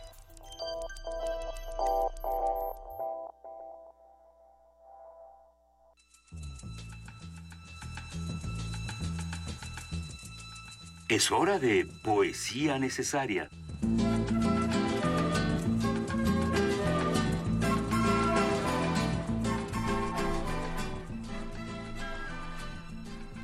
Es Sí. hora de poesía necesaria, en Y efecto. hemos, perdón, hemos hecho un enroque en términos ajedrecísticos. Bueno, porque yo iba a usar uno bastante peor que era catafixia.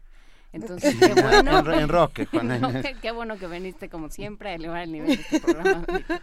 ¿Qué, qué vamos a escuchar esta mañana, Juana Inés? Ay, es un poema como para lunes, como para lunes y casi de diciembre. Como para lunes, Casi I don't like. Mondays o sí me gustan los lunes. no, no, como lunes de ay, qué cosa tan complicada. Ok. Entonces, si usted si usted no está en este en este ánimo, en este cariz, entonces pues Venga, no se preocupe. bueno. Felicidades. Pero si está, pues ya tírese co- conmigo. Bienvenido. Bienvenido. tírese conmigo al drama. De Jaime Sabines, soy mi cuerpo. Soy mi cuerpo. Y mi cuerpo está triste, está cansado. Me dispongo a dormir una semana, un mes. No me hablen. Que cuando abra los ojos hayan crecido los niños y todas las cosas sonrían. Quiero dejar de pisar con los pies desnudos el frío. Échenme encima todo lo que tenga calor, las sábanas, las mantas, algunos papeles y recuerdos, y cierren todas las puertas para que no se vaya mi soledad. Quiero dormir un mes, un año, dormirme. Y si hablo dormido, no me hagan caso. Si digo algún nombre, si me quejo. Quiero que hagan de cuenta que estoy enterrado y que ustedes no pueden hacer nada hasta el día de la resurrección. Ahora quiero dormir un año. Nada más dormir. Primer movimiento. La vida en otro sentido.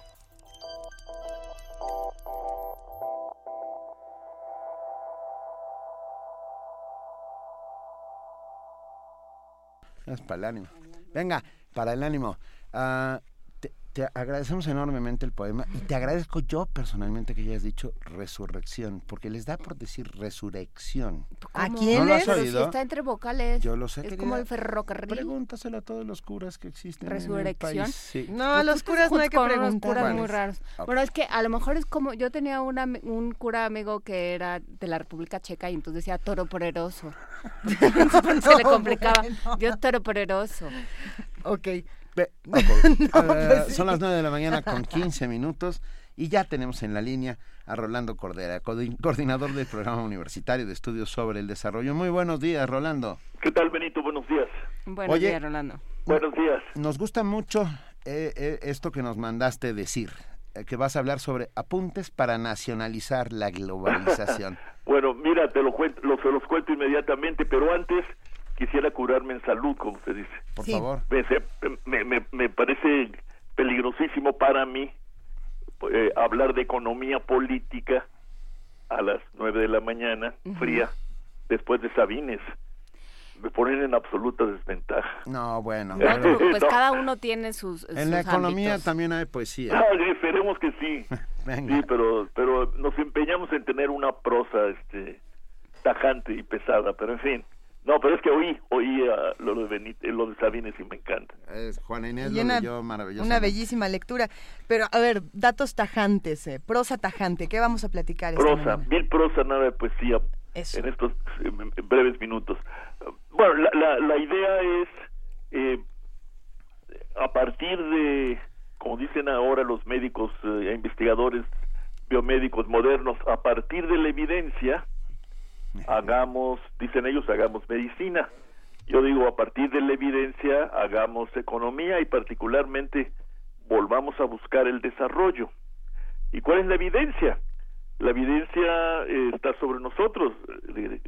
Las reformas de fines del siglo XX que se coronaron con el Tratado de Libre Comercio de América del Norte, la privatización de la banca, la reforma del 27, la reforma de la seguridad social, no rindieron los frutos prometidos de más crecimiento, más y mejor empleo y consecuentemente por esa vía más bienestar para toda la población.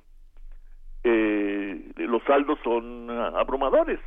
Más de la mitad de los mexicanos registra algún tipo de pobreza y alrededor de entre 70 y 80 por ciento eh, si- o son pobres o si no lo son son muy vulnerables porque no tienen eh, garantizados sus derechos sociales constitucionales. Solo el 20%, dice Coneval en su más reciente informe, eh, puede catalogarse como no pobre y como no vulnerable.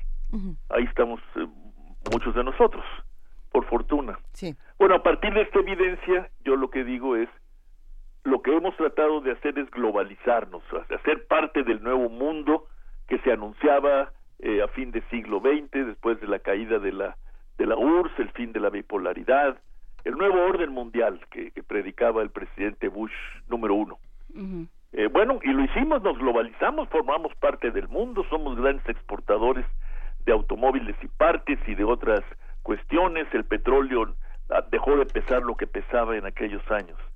Y sin embargo, esta globalización no se tradujo en ventajas y avances sociales y en el bienestar en general para el grueso de la población mexicana, sino para pues unas cuantas élites que no son desde luego despreciables, pero que no representan, si tomamos la evidencia ofrecida por Coneval, más allá del 20% de la población.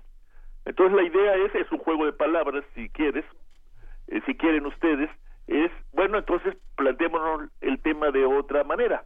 No salirnos de la globalización, porque eso no tiene ningún futuro. Pero sí, organicemos a la sociedad, a la economía, al Estado, para apropiarnos de las promesas y las ventajas de la globalización. Eso implica darle una vuelta al Estado para fortalecerlo y volverlo más eh, eh, transparente, participativo, democrático y promover el mayor número de actividades económicas dirigidas a integrar el esfuerzo productivo nacional que desafortunadamente hoy se vuelca en las exportaciones, el mejor, pero por otro lado se va por la vía de las importaciones, porque nos convertimos también en grandes importadores de, de, de, de medios de producción para luego volver los productos terminados y volverlos a vender. Bueno, esa es la idea. ¿Por dónde empezar? Pues por re- poner de relieve nuestros nuestros recursos y potencialidades, de hacer un gran esfuerzo político por definir objetivos claros y plazos que comprometan. Porque hoy de nuevo se vuelve a hablar de que el momento de México, eh, aplastado por, por las terribles realidades, ¿verdad?, de Iguala y los escándalos de corrupción y, y la falta de crecimiento, volverá el momento de México una vez que las nuevas reformas, las reformas heroicas hechas a principios del actual gobierno, cuajen y eh, den lugar a otro ambiente económico. Pues mira, cada reforma puede tener sus virtudes, pero como dice mi amigo y admirado colega Jaime Ross, una, ninguna de ellas es que por sí solas van a traer consigo el crecimiento económico que el país necesita para redistribuir el, el, el esfuerzo de la sociedad y para avanzar en la construcción de una sociedad menos de- desigual. Necesitamos otro tipo de políticas y necesitamos entonces desde la universidad plantearnos muy a fondo el tema de nuestras capacidades intelectuales y culturales para alinearlas con un propósito central, que podría ser ese, nacionalicemos la globalización. Es decir, no, no nos salgamos de ella, porque es una ilusión que puede probarse hasta destructiva pero sí aprovechémosla. Sí, sobre y eso no lo hemos hecho, ¿no? Sobre todo, Rolando, que no, no nada más pongamos la maquila, ¿no? No nada más dejemos que el crecimiento económico eh, se vaya para otros países, sino que realmente si estamos frente a tratados como el TPP, si estamos enfrente de todos estos movimientos que, que implican un diálogo con otros países, pues que sea un diálogo de iguales, que no seamos nada más quienes hacen la maquila, ¿no? Bueno, mira, lo que has dicho, Juan, es, exactamente el tema. No se trata de renunciar a la maquila, a la así llamada maquila, que ya no se llama así, ¿verdad? Pero es maquila. Ya no se trata de renunciar a eso, pero sí de desplegar una política industrial dirigida a que esa maquila, en un cierto tiempo prudente, se convierta en una empresa lo más integrada que sea posible con el resto de las actividades productivas mexicanas, con el propósito de que esas exportaciones de maquila se traduzcan en ingresos, empleo, impuestos, etcétera, para una cantidad creciente de mexicanos y no se vaya todo por la vía de las exportaciones. Es el ejemplo perfecto. Desafortunadamente, mira, muchos países han hecho maquila, Japón desde luego, no se diga Corea, Taiwán, los famosos ex tigres asiáticos. La diferencia cuál es? China, China. La diferencia es una. De la maquila saltaron a empresas más o menos integradas con otras empresas que no existían o que si existían fueron beneficiadas por esos esfuerzos de integración. En nuestro caso empezamos la maquila en los años 60 y seguimos teniendo un coeficiente de integración nacional realmente muy bajo, ridículo yo diría. ¿Por qué? Por la falta de políticas efectivas y bueno, pues porque si tú dejas a las transnacionales o en general a la, a, los empresarios actuar por su cuenta, pues se van a ir siempre por la vía más fácil, ¿no? Acá lo que hay que hacer es tratar de incorporarlos a una vía que no es la más fácil, pero es la más promisoria. Si pudiéramos integrar eh, más o menos de manera sostenida el grueso de la industria dinámica, moderna, que hoy eh, es la base de la exportación, y, y, construyéramos una gran plataforma de proveedores, de productores de insumos, y desde luego y aquí viene el tema nuestro, de ingenieros, tecnólogos, eh, psicólogos. Es que ese es el tema, es transversal. Bueno, tendríamos otra base productiva y humana a partir de la cual pretender esto, nacionalizar la globalización.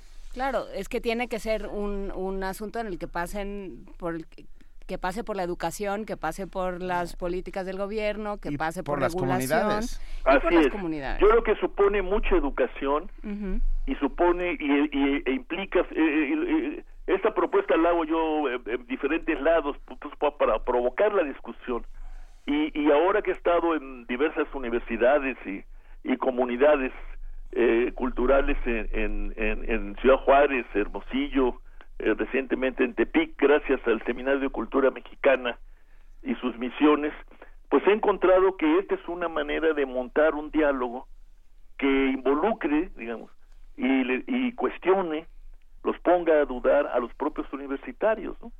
Para, para plantearnos muy en serio el tema de la educación, la capacitación y la formación de, de, de recursos humanos, capaces de dirigir, capaces de innovar, capaces de colaborar. Ese, ese, ese es así de simple parece. Así de simple y es francamente complejo y difícil y tendremos que seguir es complejo, pero hay que empezar ya. Exactamente. Hay, que insistir. Una cuestión que tenemos que poner en el centro también es que el tiempo pasa, ¿no? Por supuesto. Tenemos que insistir, Rolando Cordera. Muchas gracias por estar esta mañana con nosotros. Rolando Cordera, coordinador del Programa Universitario de Estudios sobre el Desarrollo. Y seguiremos hablando de esto, por supuesto, porque es un tema inacabable. Así es. Venga, te agradecemos. Un abrazo, gracias Rolando. a ustedes. Hasta luego. Gracias, hasta luego. Primer movimiento donde todos rugen, el puma ronronea.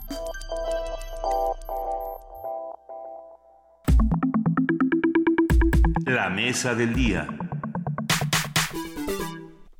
La reducción en el presupuesto en deportes obligará a llevar una reducción, una reducida delegación mexicana a los Juegos Olímpicos de Río de Janeiro 2016. La delegación mexicana también se verá reducida porque se pondrán marcas altas a quienes busquen un cupo olímpico. Así que de 100 atletas que se tenía proyectado enviar a las Olimpiadas, solo irán unos 60 o 70. En tanto, atletas como Juan René Serrano, medallista olímpico en Londres 2012, consideran que ante la disputa que hay entre las, en las últimas semanas que se ha dado entre la Comisión Nacional de Deporte con las federaciones, una de las consecuencias ha sido que los deportistas tengan que costear de su propio bolsillo sus entrenamientos. Por otra parte, algunos titulares de las federaciones, como Ricardo Contreras, presidente de la Federación Mexicana de Boxeo, han expresado que el director de la CONADE, Alfredo Castillo, se ha tomado atribuciones que no le corresponden, como pedir a organismos internacionales que desconozcan a los titulares de las federaciones nacionales. Pues, sin duda hay una crisis en el deporte mexicano y para platicar de qué es lo que está ocurriendo, esta mañana nos brinda su análisis el maestro Miguel Ángel Lara. Él es catedrático de la Universidad Iberoamericana y miembro de la red de investigadores sobre deporte, cultura física, ocio y recreación. Muy buenos días, Miguel Ángel, ¿cómo estás? Bienvenido. Hola, hola, ¿cómo están eh, Luisa, Juana Inés, Benito? Oye, me, me, siento como cuando alguien llega a un campo, a cualquier deporte, a jugar con sus ídolos. ¿Por? ¿Por? Así me siento, maravilloso. No. O sea, bueno. llegar a jugar con tu ídolo en el mismo terreno es maravilloso. Llegar a jugar con tu ídolo y que te des cuenta de que... De que no es tal, de que tiene de que pies de barro. Luxó, Para nosotros es un honor que estés una vez más exacto, aquí, Miguel Es un Ángel. honor. un honor. Pero también tenemos en la línea a David Hernández, abogado deportivo, ex asesor jurídico de la CONADE y consultor deportivo. Muy buenos días, David Hernández. Gracias por estar con nosotros. ¿Sí? No, todavía no, no tenemos en la Venga. línea, David. Pero a ver, a, a Miguel Ángel Lara para, para, ver si lo logramos entender. Hay una pelea entre la Comisión Nacional del Deporte, el, ¿no? la CONADE, encabezada por Alfredo Castillo, y algunas de las federaciones nacionales de deportes. ¿Qué podemos ¿Qué saber qué está pasando? Bueno, ¿qué tal? Otra vez buenos días. A ciencia cierta, sí y no. Esto es una gran contradicción. Mira, en el, en el, análisis que hace tendremos que ver eh, varios, eh, varios contextos. Sí. Y estos contextos tienen que ver, primero, eh, desde la elección del mismo Alfredo Castillo como uh -huh. director de la, de la Comisión Con Nacional su amplia del Deporte. experiencia en deporte, claro. Ya sabemos que, bueno, la imagen eh, de Alfredo Castillo no es una buena imagen pública.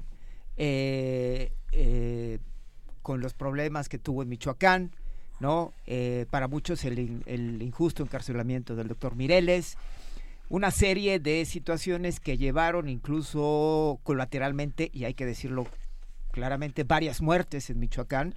Eh, y, y varias, una ola de violencia. Una ola de violencia que aún no acaba. Y eh, el nombrarlo eh, como premio a no sé qué, como director de la CONADE, pues esto te habla de que el gobierno actual le da completamente la espalda al, al deporte o, o, si no le da la espalda tiene una ignorancia supina sobre el deporte mexicano. Pero también es cierto, y no con ello jamás defendería al gobierno actual o a esas autoridades deportivas, que muchas de las federaciones nacionales están tomadas, de, son una suerte de cotos de poder, no podemos negarlo, Miguel Ángel. A eso iba, ah, venga, justamente, que venga. esa es una gran contradicción. Ah.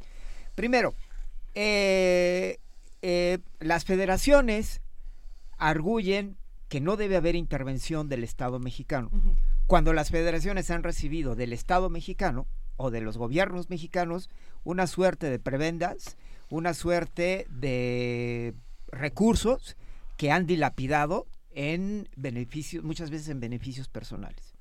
Y que evidentemente no han eh, dado los resultados que hemos obtenido. Escuchaba con atención a... Que, que, los resultados que, no, que, queríamos. queríamos. Bueno, sí, sí que sí, queríamos, sí. perdón. Y escuchaba con mucha atención a, a Rolando Cordera. Uno de los ejes particulares de la, de la falta de investigación en México ha sido sobre el deporte. El deporte mexicano no tiene datos. No hay una minería de datos que pueda decirte a ti cómo, cómo podemos construir tanto los recursos que se dan, que se destinan, cómo se destinan, a quién se destinan y para qué se destinan, ¿sí? Como tampoco una minería de datos que eh, entrelace al deporte mexicano con todas las instituciones que existen, tanto privadas como nacionales. A ver, ¿por qué no hay datos? ¿Por qué no tenemos esos datos? Porque no hay investigación. Porque no hay una investigación. Porque ni universidades, ni universidades, Sí, ni sí, sí. Eh, eh, ni algunos institutos, ni siquiera las marcas hacen, hacen algún tipo de investigación y minería de datos. Muy pocas universidades en México lo hacen y cuando se hacen este tipo de investigaciones son absolutamente despreciadas o también hay que decirlo por parte de las universidades mal promovidas, mal comunicadas y comunicadas lo digo en todos sentidos. Por un lado, y por el otro, esto esta ausencia de datos no permite a las federaciones pensar ni moverse individualmente o independientemente. ¿sí? Por eso digo que es una gran contradicción. Ahora sí están bajo el regazo del Comité Olímpico Mexicano, arguyendo una intervención del Estado mexicano, cuando siempre, cuando siempre han sido intervenidas por el Estado mexicano a través de los recursos públicos. Esos recursos públicos son impuestos nuestros, desde luego, Por ¿no? supuesto. O impuestos de, de la gente que los paga, ¿no? Porque de repente en este país decimos que pagamos y muchos no, paga, no pagan, ¿no? Pero bueno, ese es otro tenor. No, pero pagamos IVA, digamos. Y Si pagamos- Pagar IVA ya Claro. Refresco, estamos sosteniendo de alguna manera al gobierno mexicano y a todo lo que de conlleva. cualquier manera, ¿no? Entonces, en este sentido, me parece que esta gran contradicción trae de por sí un gran empantanamiento y es un empantanamiento jurídico.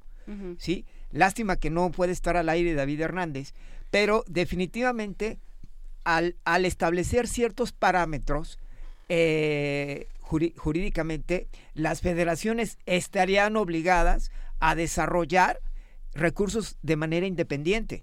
¿Por qué? Porque esto eh, obligaría justamente a tener programas mucho más agresivos, en el buen término de la palabra, de formación de deportistas, de investigación y desarrollo, de, de salud y contribuir a políticas públicas del deporte. O sea, tú dices que se generen sus medios por sus propios medios, digamos. Digamos que eso está... Pero ¿y qué pasa con la corrupción? Mira, Es A que, ver. es que eh, esto es una situación, como diría eh, alguien por ahí, eh, pues ciertamente estructural, histórica. Eh, decía, decía justamente, el deporte mexicano no está ajeno a todos los programas, a todos lo, a todo lo que pasa en este país. No, el deporte mexicano es parte de este país, parte de su desarrollo, parte de su estructura. Y entonces el deporte mexicano adolece también de las grandes falencias que la estructura de este país estatal y social, eh, bueno, tiene, ¿no? Es decir, Claro. eh, parece que vemos de repente al deporte mexicano como un asunto aislado, ¿no? Como un asunto en donde, en donde, ay, mira qué lindos son, ¿no? Y de repente también vemos al fútbol como ese ente que ahí está, como es el, como que pareciera que es el único deporte que existe en, en, en, en, este país, donde patrocinadores, donde medios de comunicación, donde incluso también universidades, ¿no? Estudian, ¿no? O lo patrocinan. Conozco el caso, por ejemplo, de Scotiabank, donde no te dice otra cosa que no quieras patrocinar nada más más que al fútbol. Esto nos habla de una sociedad, su- sociedad completamente futbolizada, como bien lo dice Pablo Alabarces por ahí. lo- los ganamos en otras cosas. Sí. Los premios los ganamos Sí. en arquería, En arquería, en en- atletismo, en taekwondo. en taekwondo. ¿Qué- Y por ejemplo, ahí? mira, mira, eh, por ejemplo, otra, otra, o- o- otra de las cosas es esta gran contradicción del deporte mexicano. Yo le llamo esta gran esquizofrenia del deporte mexicano. ¿Por qué? Porque el deporte mexicano, en esta falta de, de, de, de apertura, ¿sí? existe un estancamiento. Yo lo compararía con lo, decía, con lo que decía un poco Rolando Cordera hace, ha- hace unos minutos. Mira, eh, parece que estamos eh, entrampados en, en- en maquilar cosas y no salir de la maquila, no dar ese paso al desarrollo. Bueno, lo mismo pasa con el deporte. No hemos podido dar ese paso al desarrollo por todas estas implicaciones que hay y porque también estamos mal acostumbrados a recibir y a recibir y a recibir del gobierno. Hoy, que ya no se recibe, ah, entonces sí, nos vamos y apelamos a la Carta Olímpica. Esta es una contradicción que de verdad es incluso eh, ofensiva, ¿sí? Ofensiva para México, ofensiva para el desarrollo deportivo. El Sistema Na- Nacional del Deporte, a, a- a los ojos de muchas personas, no funciona. ¿eh? de, repito, esta poca investigación, esta poca minería de datos que, permitiría a todos estos entes deportivos pensar, pensar lo que no se ha pensado, digámoslo, ¿sí? Eh, no, no está construyendo el deporte que necesita la sociedad y en términos de deporte social ya ni siquiera competitivo, ¿sí? Eh, no se está construyendo una buena plataforma del ocio y de, la recreación, de la educación física en México. 40 millones de jóvenes, 57 medallas olímpicas. 40 millones de jóvenes, 57 medallas olímpicas. Hay estudios sobre educación física en México que no se conocen. Hay estudios tácitos y claros de antropometrías de, los cuerpos en, México y no se conocen, no se dan a conocer. Y estudios muy serios, estudios hechos por sociólogos, por antropólogos, por educadores físicos que están dentro del Sistema Nacional del Deporte haciendo investigación. ¿Dónde están? La misma estructura de la educación mexicana no permite que esos estudios se den a conocer. ¿sí? Eh, ¿A quién le correspondería dar a conocer estos estudios? A la CONADE, a las propias federaciones. No lo hacen. Déjame, a ver, para ver si logramos entender, Miguel Ángel. Bueno, de entrada nos recuerda eh, Vincent Rodlas que ya ganamos una medalla olímpica de oro en Sí, pero ¿cuánto, nos ha costado esa medalla? Va, va, va, espérenme. Mi bronca es con las federaciones. Voy a intentar aclarar el tema de las federaciones y que nos ayudes, Miguel Ángel Lara, a aclararlo. ¿Quién elige al presidente de una, de una federación? ¿Cómo se elige? Bueno, se arman comités, se arma un comité eh, y y, bueno, los, los miembros de la federación, de las asociaciones que pertenecen a esa federación, votan. Por ejemplo, hay 32 asociaciones estatales de ciclismo, por decirte algo, 32 asociaciones estatales de natación, por decirte algo, 32 asociaciones estatales de taekwondo y esas son el, los que eligen al presidente de una federación. De acuerdo. ¿Sí? Eh, hay, ¿En esas asociaciones votan los deportistas? En esas asociaciones no votan los deportistas. Eh, ahí, eh, ahí a dónde voy a llegar, porque parece ser que los que pagan siempre el pato son ellos. Así es. Todas las discusiones son entre gente de pantalones largos y no los que se rompen el alma en los terrenos de juego. Así es. hoy día yo debo reconocer que sí está cambiando en el, en, en el mundo deportivo mexicano cierta preparación por parte de muchos dirigentes y esto lo debo reconocer. Pasa incluso en el fútbol mexicano, pasa, por ejemplo, en las federaciones de, triatlón, de taekwondo, donde sí se han, eh, por ejemplo, encontramos cuadros con maestrías, con doctorados en ciencias del deporte, en marketing, en administración. Hombre, los cuadros sí están cambiando, eso debo reconocerlo, pero no es suficiente porque las estructuras no han sido cambiadas no, de nada me sirve tener un, doctorado en ciencias aplicadas al deporte, ¿no? O en antropología o en administración, cuando no soy capaz de cambiar la, estructura deportiva mexicana, porque esto no le corresponde a una sola persona. Le corresponde a, a muchas personas, le corresponde a una sociedad deportiva que no está consciente de cambiar esta, esta situación porque tampoco entiende de políticas públicas, porque tampoco entiende de eh, minería de datos, porque tampoco entiende de cómo estas políticas públicas tienen que dialogar con otros entes nacionales e internacionales. Es decir, el diálogo con el deporte prácticamente está cerrado en México y es un diálogo que se necesita abrir desde los académicos, desde los mismos dirigentes, desde las, desde las personas que, que, cumplen con normas establecidas de calidad.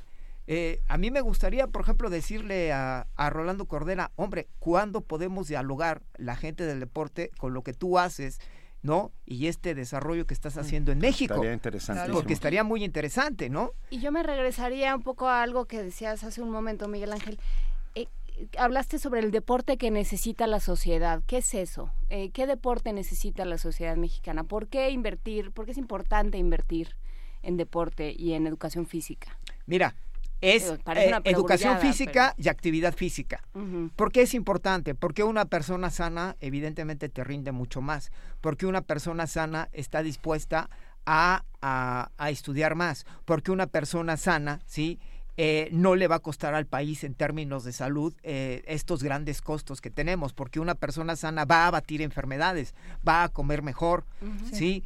Eh, y estas, eh, estas inversiones se pueden dar a través de la educación física. Mira, yo, yo te voy a dar varios ejemplos para que veas que sí, sí soy su fan.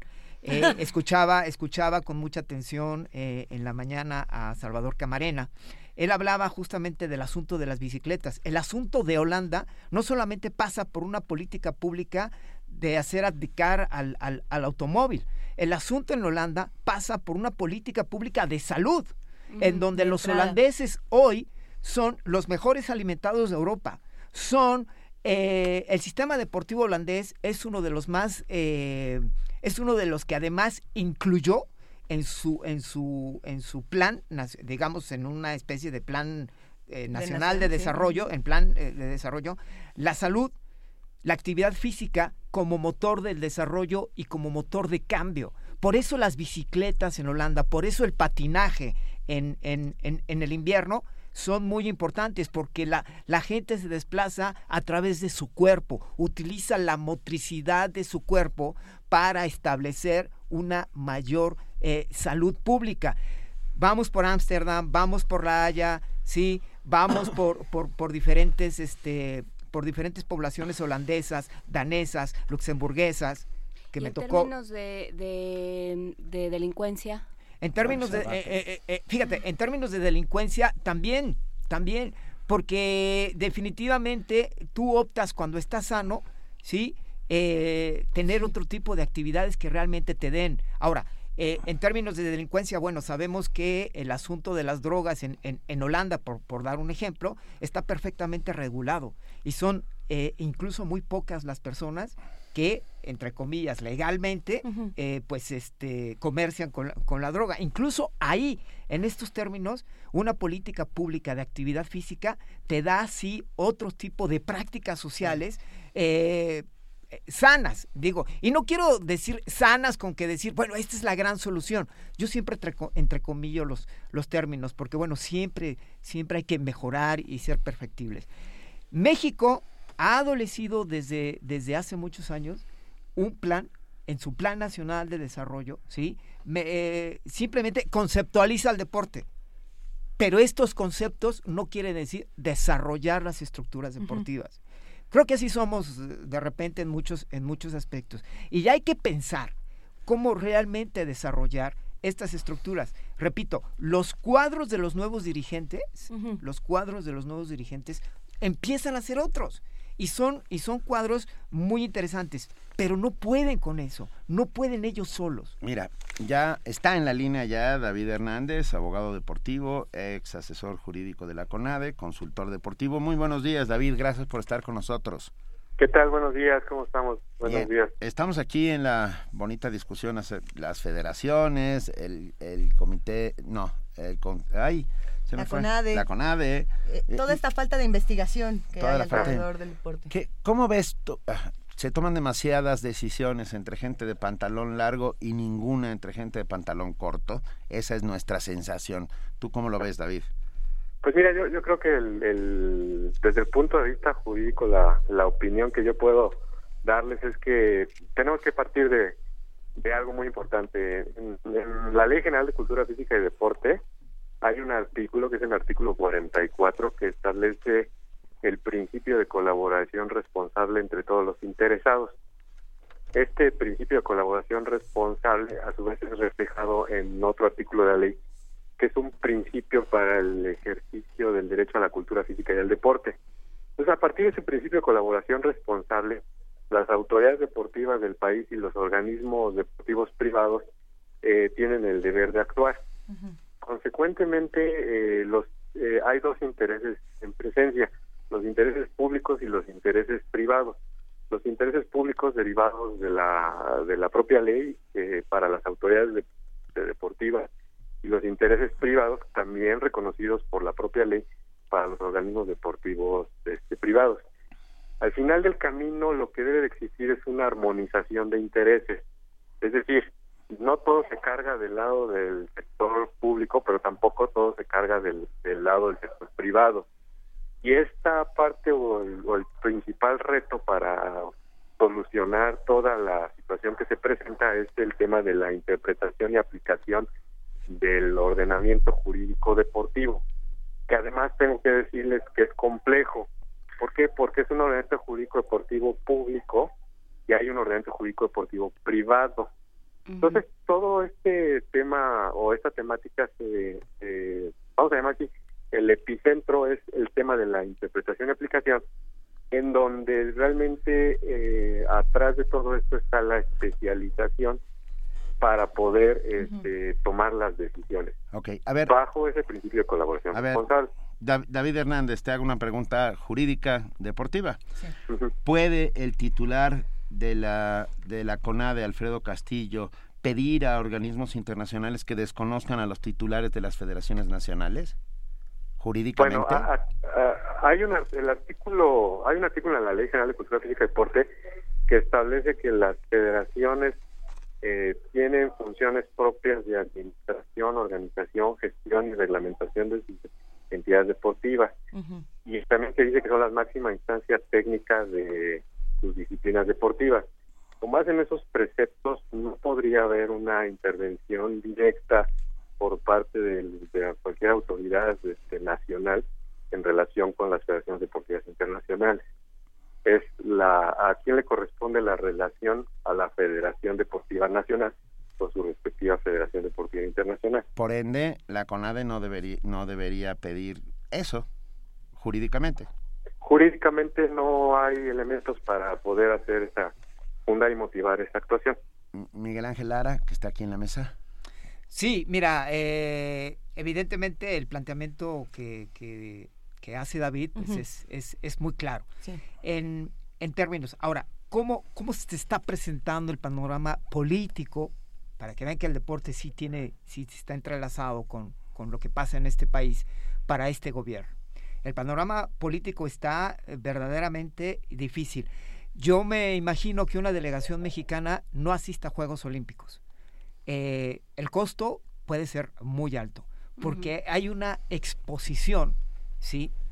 De, eh, y es una, eh, de Y hay una un- hay un tradición, imaginario y hay un imaginario muy fuerte colectivo, hablando en términos de Juegos Olímpicos. A lo mejor no se van a ganar medallas, pero México ha estado presente ahí, desde 1900, desde que ganó la primera medalla en polo. Una medalla no reconocida por el Comité Olímpico Mexicano, pero sí por el Comité Olímpico Internacional. ¿sí? En este sentido, eh, eh, es muy importante entender también las implicaciones políticas que tiene y los altos costos que tiene para este gobierno eh, el que no se asista. Por eso Aurelio Nuño se reúne con el presidente del Comité Olímpico Mexicano la semana pasada, por eso hay una suerte de, mediaciones que, que tienen que hacer para, para, para calmar y apaciguar, apaciguar las aguas. ¿sí? Probablemente no era un costo político calculado por el actual gobierno. ¿sí? Entonces, surge esta, este escenario y bueno, y entonces sí nos ponemos a trabajar en el hecho de que una delegación mexicana con los integrantes que sea pueda asistir a los Juegos Olímpicos de Río de Janeiro y no asistir bajo la bandera del Comité Olímpico Internacional que ha pasado ya en ocasiones, sobre todo en la coyuntura cuando las ex repúblicas socialistas soviéticas se, Sí. eh, eh, se, se, Se cindieron. independi- se independizaron. ¿no? Entonces, en este sentido, eh, me parece que hay que pensar también en estos escenarios, ¿sí? Y ya hay que pensar también en la importancia de entender al deporte como un eje trascendental en el desarrollo y en las políticas de este país. Vamos a ver si logramos aclarar este panorama que es bastante, bastante nebuloso. La verdad es que no... no- A ver, Miguel Ángel Lara, eh, digo, perdón, Da- David Hernández, ah, ¿quiere de alguna otra manera la CONADE ser el responsable de todas las federaciones? ¿Es eso? ¿Por ahí va el asunto? No. Pues, pues eh, mire, le- le- yo voy a hablar desde el punto de vista legal lo siguiente. Ay, no se nos olvide que la propia Ley General de Cultura Física y Deporte, en uno de sus artículos, el artículo hay dos artículos fundamentales, el artículo 68 y el artículo 70 de la Ley General de Cultura Física y Deporte, le dan al Comité Olímpico Mexicano la posibilidad de regularse bajo sus estatutos y los principios y normas derivados del Comité Olímpico Internacional. Y por otro lado, le da la responsabilidad legal de velar por la protección de la Carta Olímpica. Consecuentemente, de alguna forma, vamos a ver si jurídica, la Carta Olímpica está asimilada o incorporada a nuestro sistema jurídico. Esta situación, ¿qué provoca? Provoca que de alguna u otra forma, bajo este principio de colaboración responsable, eh, se debe dar la interpretación y aplicación de toda la normativa eh, jurídica deportiva. ¿Esto qué nos lleva? A que cada uno de los actores del deporte, es decir, las autoridades deportivas y este, las organizaciones deportivas privadas, tienen un papel determinado dado por la propia ley. Y ese papel lo deben de ejercer atendiendo el principio de legalidad por un lado por parte de la autoridad, es decir, solamente puede hacer aquello que la ley le está permitido y por el otro lado, en el caso de los organismos deportivos privados, puede hacer aquello que eh, no le está prohibido. Consecuentemente, eh, toda esta situación al final del camino es un tema de que quien debe de aplicar, interpretar la ley, debe ser especialista. Y ahí es donde se empieza a generar el problema porque a veces no hay esa especialización la interpretación y aplicación de la ley ante este panorama complejo. Es decir, el primer reto, uno de los retos que se debe dar es entender que existe una complejidad del ordenamiento jurídico deportivo y bajo esa complejidad del ordenamiento jurídico deportivo debe haber una adecuada interpretación y aplicación para evitar una problemática, porque el tema no es que México interviene en las federaciones a través de la ley. ¿Por qué? Porque la propia ley reconoce la no intervención, sino que el tema está en, el sujeto interpretador y aplicador de la ley. Ahí es donde se, se, da la problemática. Entonces, esta situación es lo que provoca pues la serie de, actuaciones. Es decir, por un lado sí existe la razón de que de alguna u otra forma debe de revisarse eh, el recurso público que, de, que, se le ha dado a las federaciones, porque además las federaciones tienen una doble naturaleza jurídica. Son asociaciones civiles y son agentes colaboradores del gobierno federal. Es decir, tienen una naturaleza mixta, público, privada, pública. Y por otro lado, los este el, eh, el Comité Olímpico tiene la razón de proteger la Carta Olímpica. ¿Por qué? Porque además es un mandato que establece la propia Ley General de Cultura Física y Deporte. Consecuentemente, eh, vamos a llamar que el, el problema es la interpretación, aplicación que se le está dando al contexto, a la situación. Yo creo que esta situación eh, se soluciona atendiendo a ese principio que la propia ley establece, que es el principio de colaboración responsable. Es decir, debe haber una colaboración responsable en la interpretación y aplicación de, de cualquier disposición jurídica. Entonces, realmente el tema hay, eh, hay que tomarlo en consideración con este piso de especialización. ¿Por qué? Porque ese es el mundo del deporte, del pantalón largo. Es un, es un mundo complejo y es un mundo complejo derivado de la propia dinámica del, del deporte. A ver, entonces yo haría, en ese sentido, haría dos preguntas ya para terminar. ¿Está en manos de quien tendría que estar eh, y qué tan transparente es? La situación eh, bajo el viso que se está dando es jurídica, es decir, este sí tuvo que haber avisado el Comité Olímpico Mexicano al Comité Olímpico Internacional de las situaciones que, que, de alguna u otra forma no no se no se están dando correctamente. Y este y bueno el Comité Olímpico Internacional eh, tiene que tomar una una decisión al respecto porque además el Comité Olímpico Mexicano lo está obligado a hacerlo por disposición de la ley, porque si no, si el Comité Olímpico Mexicano no avisaba al Comité Olímpico Internacional, estaría violando la Ley General de Cultura Física y Deporte. Entonces, es una situación de interpretación y aplicación en donde eh, pues la actuación del Comité Olímpico Mexicano de alguna otra forma es legal, no solamente es una situación de, de improvisación, sino es una situación una actuación legal que, que, independientemente de que su propio estatuto lo así lo señale, la propia Ley General de Cultura Física y Deporte se lo, se lo, lo, obliga a, cumplir ese deber de velar por el por la protección de la Carta Olímpica. Venga. Ah, un último comentario, Miguel Ángel Lara, ya estamos pues, pues yo, yo, yo sí voy a ser más un poco, eh, eh, bueno, eh, aclarando, tratando de aclarar por último, es, es muy importante. A ver, la CONADE no tiene por qué intervenir en las federaciones. ¿sí? La CONADE debió haber eh, entendido también que en este momento de, contexto olímpico hubiera, digamos, eh, estratégicamente hablando, hubiera guardado las distancias y, eh, digamos, este, esperar las dinámicas propias de los tiempos, porque también el deporte tiene sus tiempos. Estamos a menos de un año de, de los Juegos Olímpicos de Río 2016. Y, fue una mala jugada estratégica y política de la CONADE, derivada de su director, que ya sabemos quién es, cómo se las gasta. Así de contundente. Perdón, eh, pero, pero tenemos que hablar fuerte y claro. No puede la soberbia de alguien imponer en este sentido y en este momento ¿sí? los tiempos del deporte cuando ni siquiera le corresponden. ¿sí? Y que me digan lo que quieran. Pero eh, el tipo no tiene ni siquiera la autoridad moral para ser director de la CONAD. Pues con esto nos quedamos. Miguel Ángel Lara, catedrático de la Universidad Iberoamericana, miembro de la red de investigadores sobre deporte, cultura física, ocio y recreación. Y gracias también a David Hernández, abogado deportivo, ex asesor jurídico de la CONADE, consultor deportivo. Creo que vamos a tener que volver a hablar de, Kevin en algún momento. en algún momento vamos a tener que volver a hablar, a ver qué, cuáles, qué decisiones se toman y cómo quedamos todos, cómo quedamos todos frente al deporte. Yo insisto en que los que se rompen el alma deberían tener un voto, por lo menos, por lo menos nuestro voto de confianza. Ah, gracias a todos por esta mesa. Eh, seguimos. Gracias.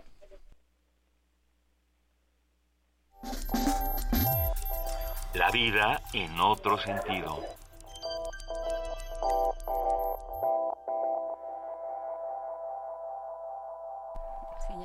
Estamos aquí todavía en la cabina de Radio UNAM, aquí en primer movimiento a través del 96.1. Ya está, ya que ya nos vamos, dicen por ahí que ya ya ya hasta se va la rúbrica. Se acabó todo. ¿No? Eh, se acabó todo. ¿Se acabó? Sí. Ay, ¿Qué tenemos mañana, Juana Inés de esa?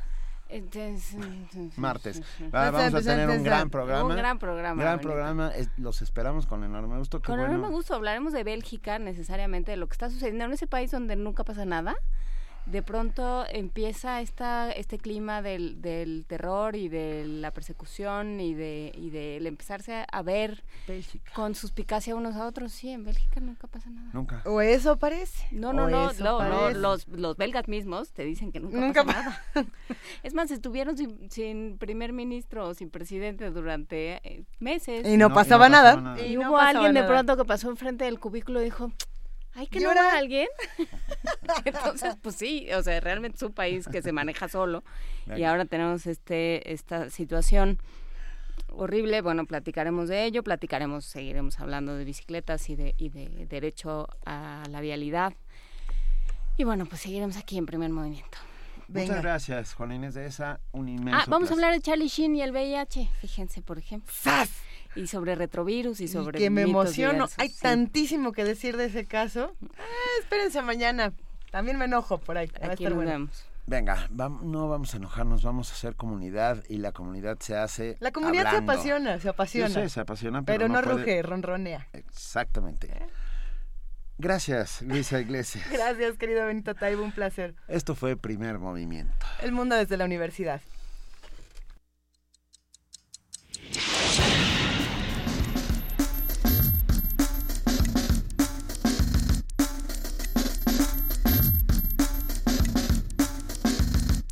La Coordinación de Difusión Cultural de la UNAM y Radio UNAM presentaron Primer Movimiento. El mundo desde la universidad.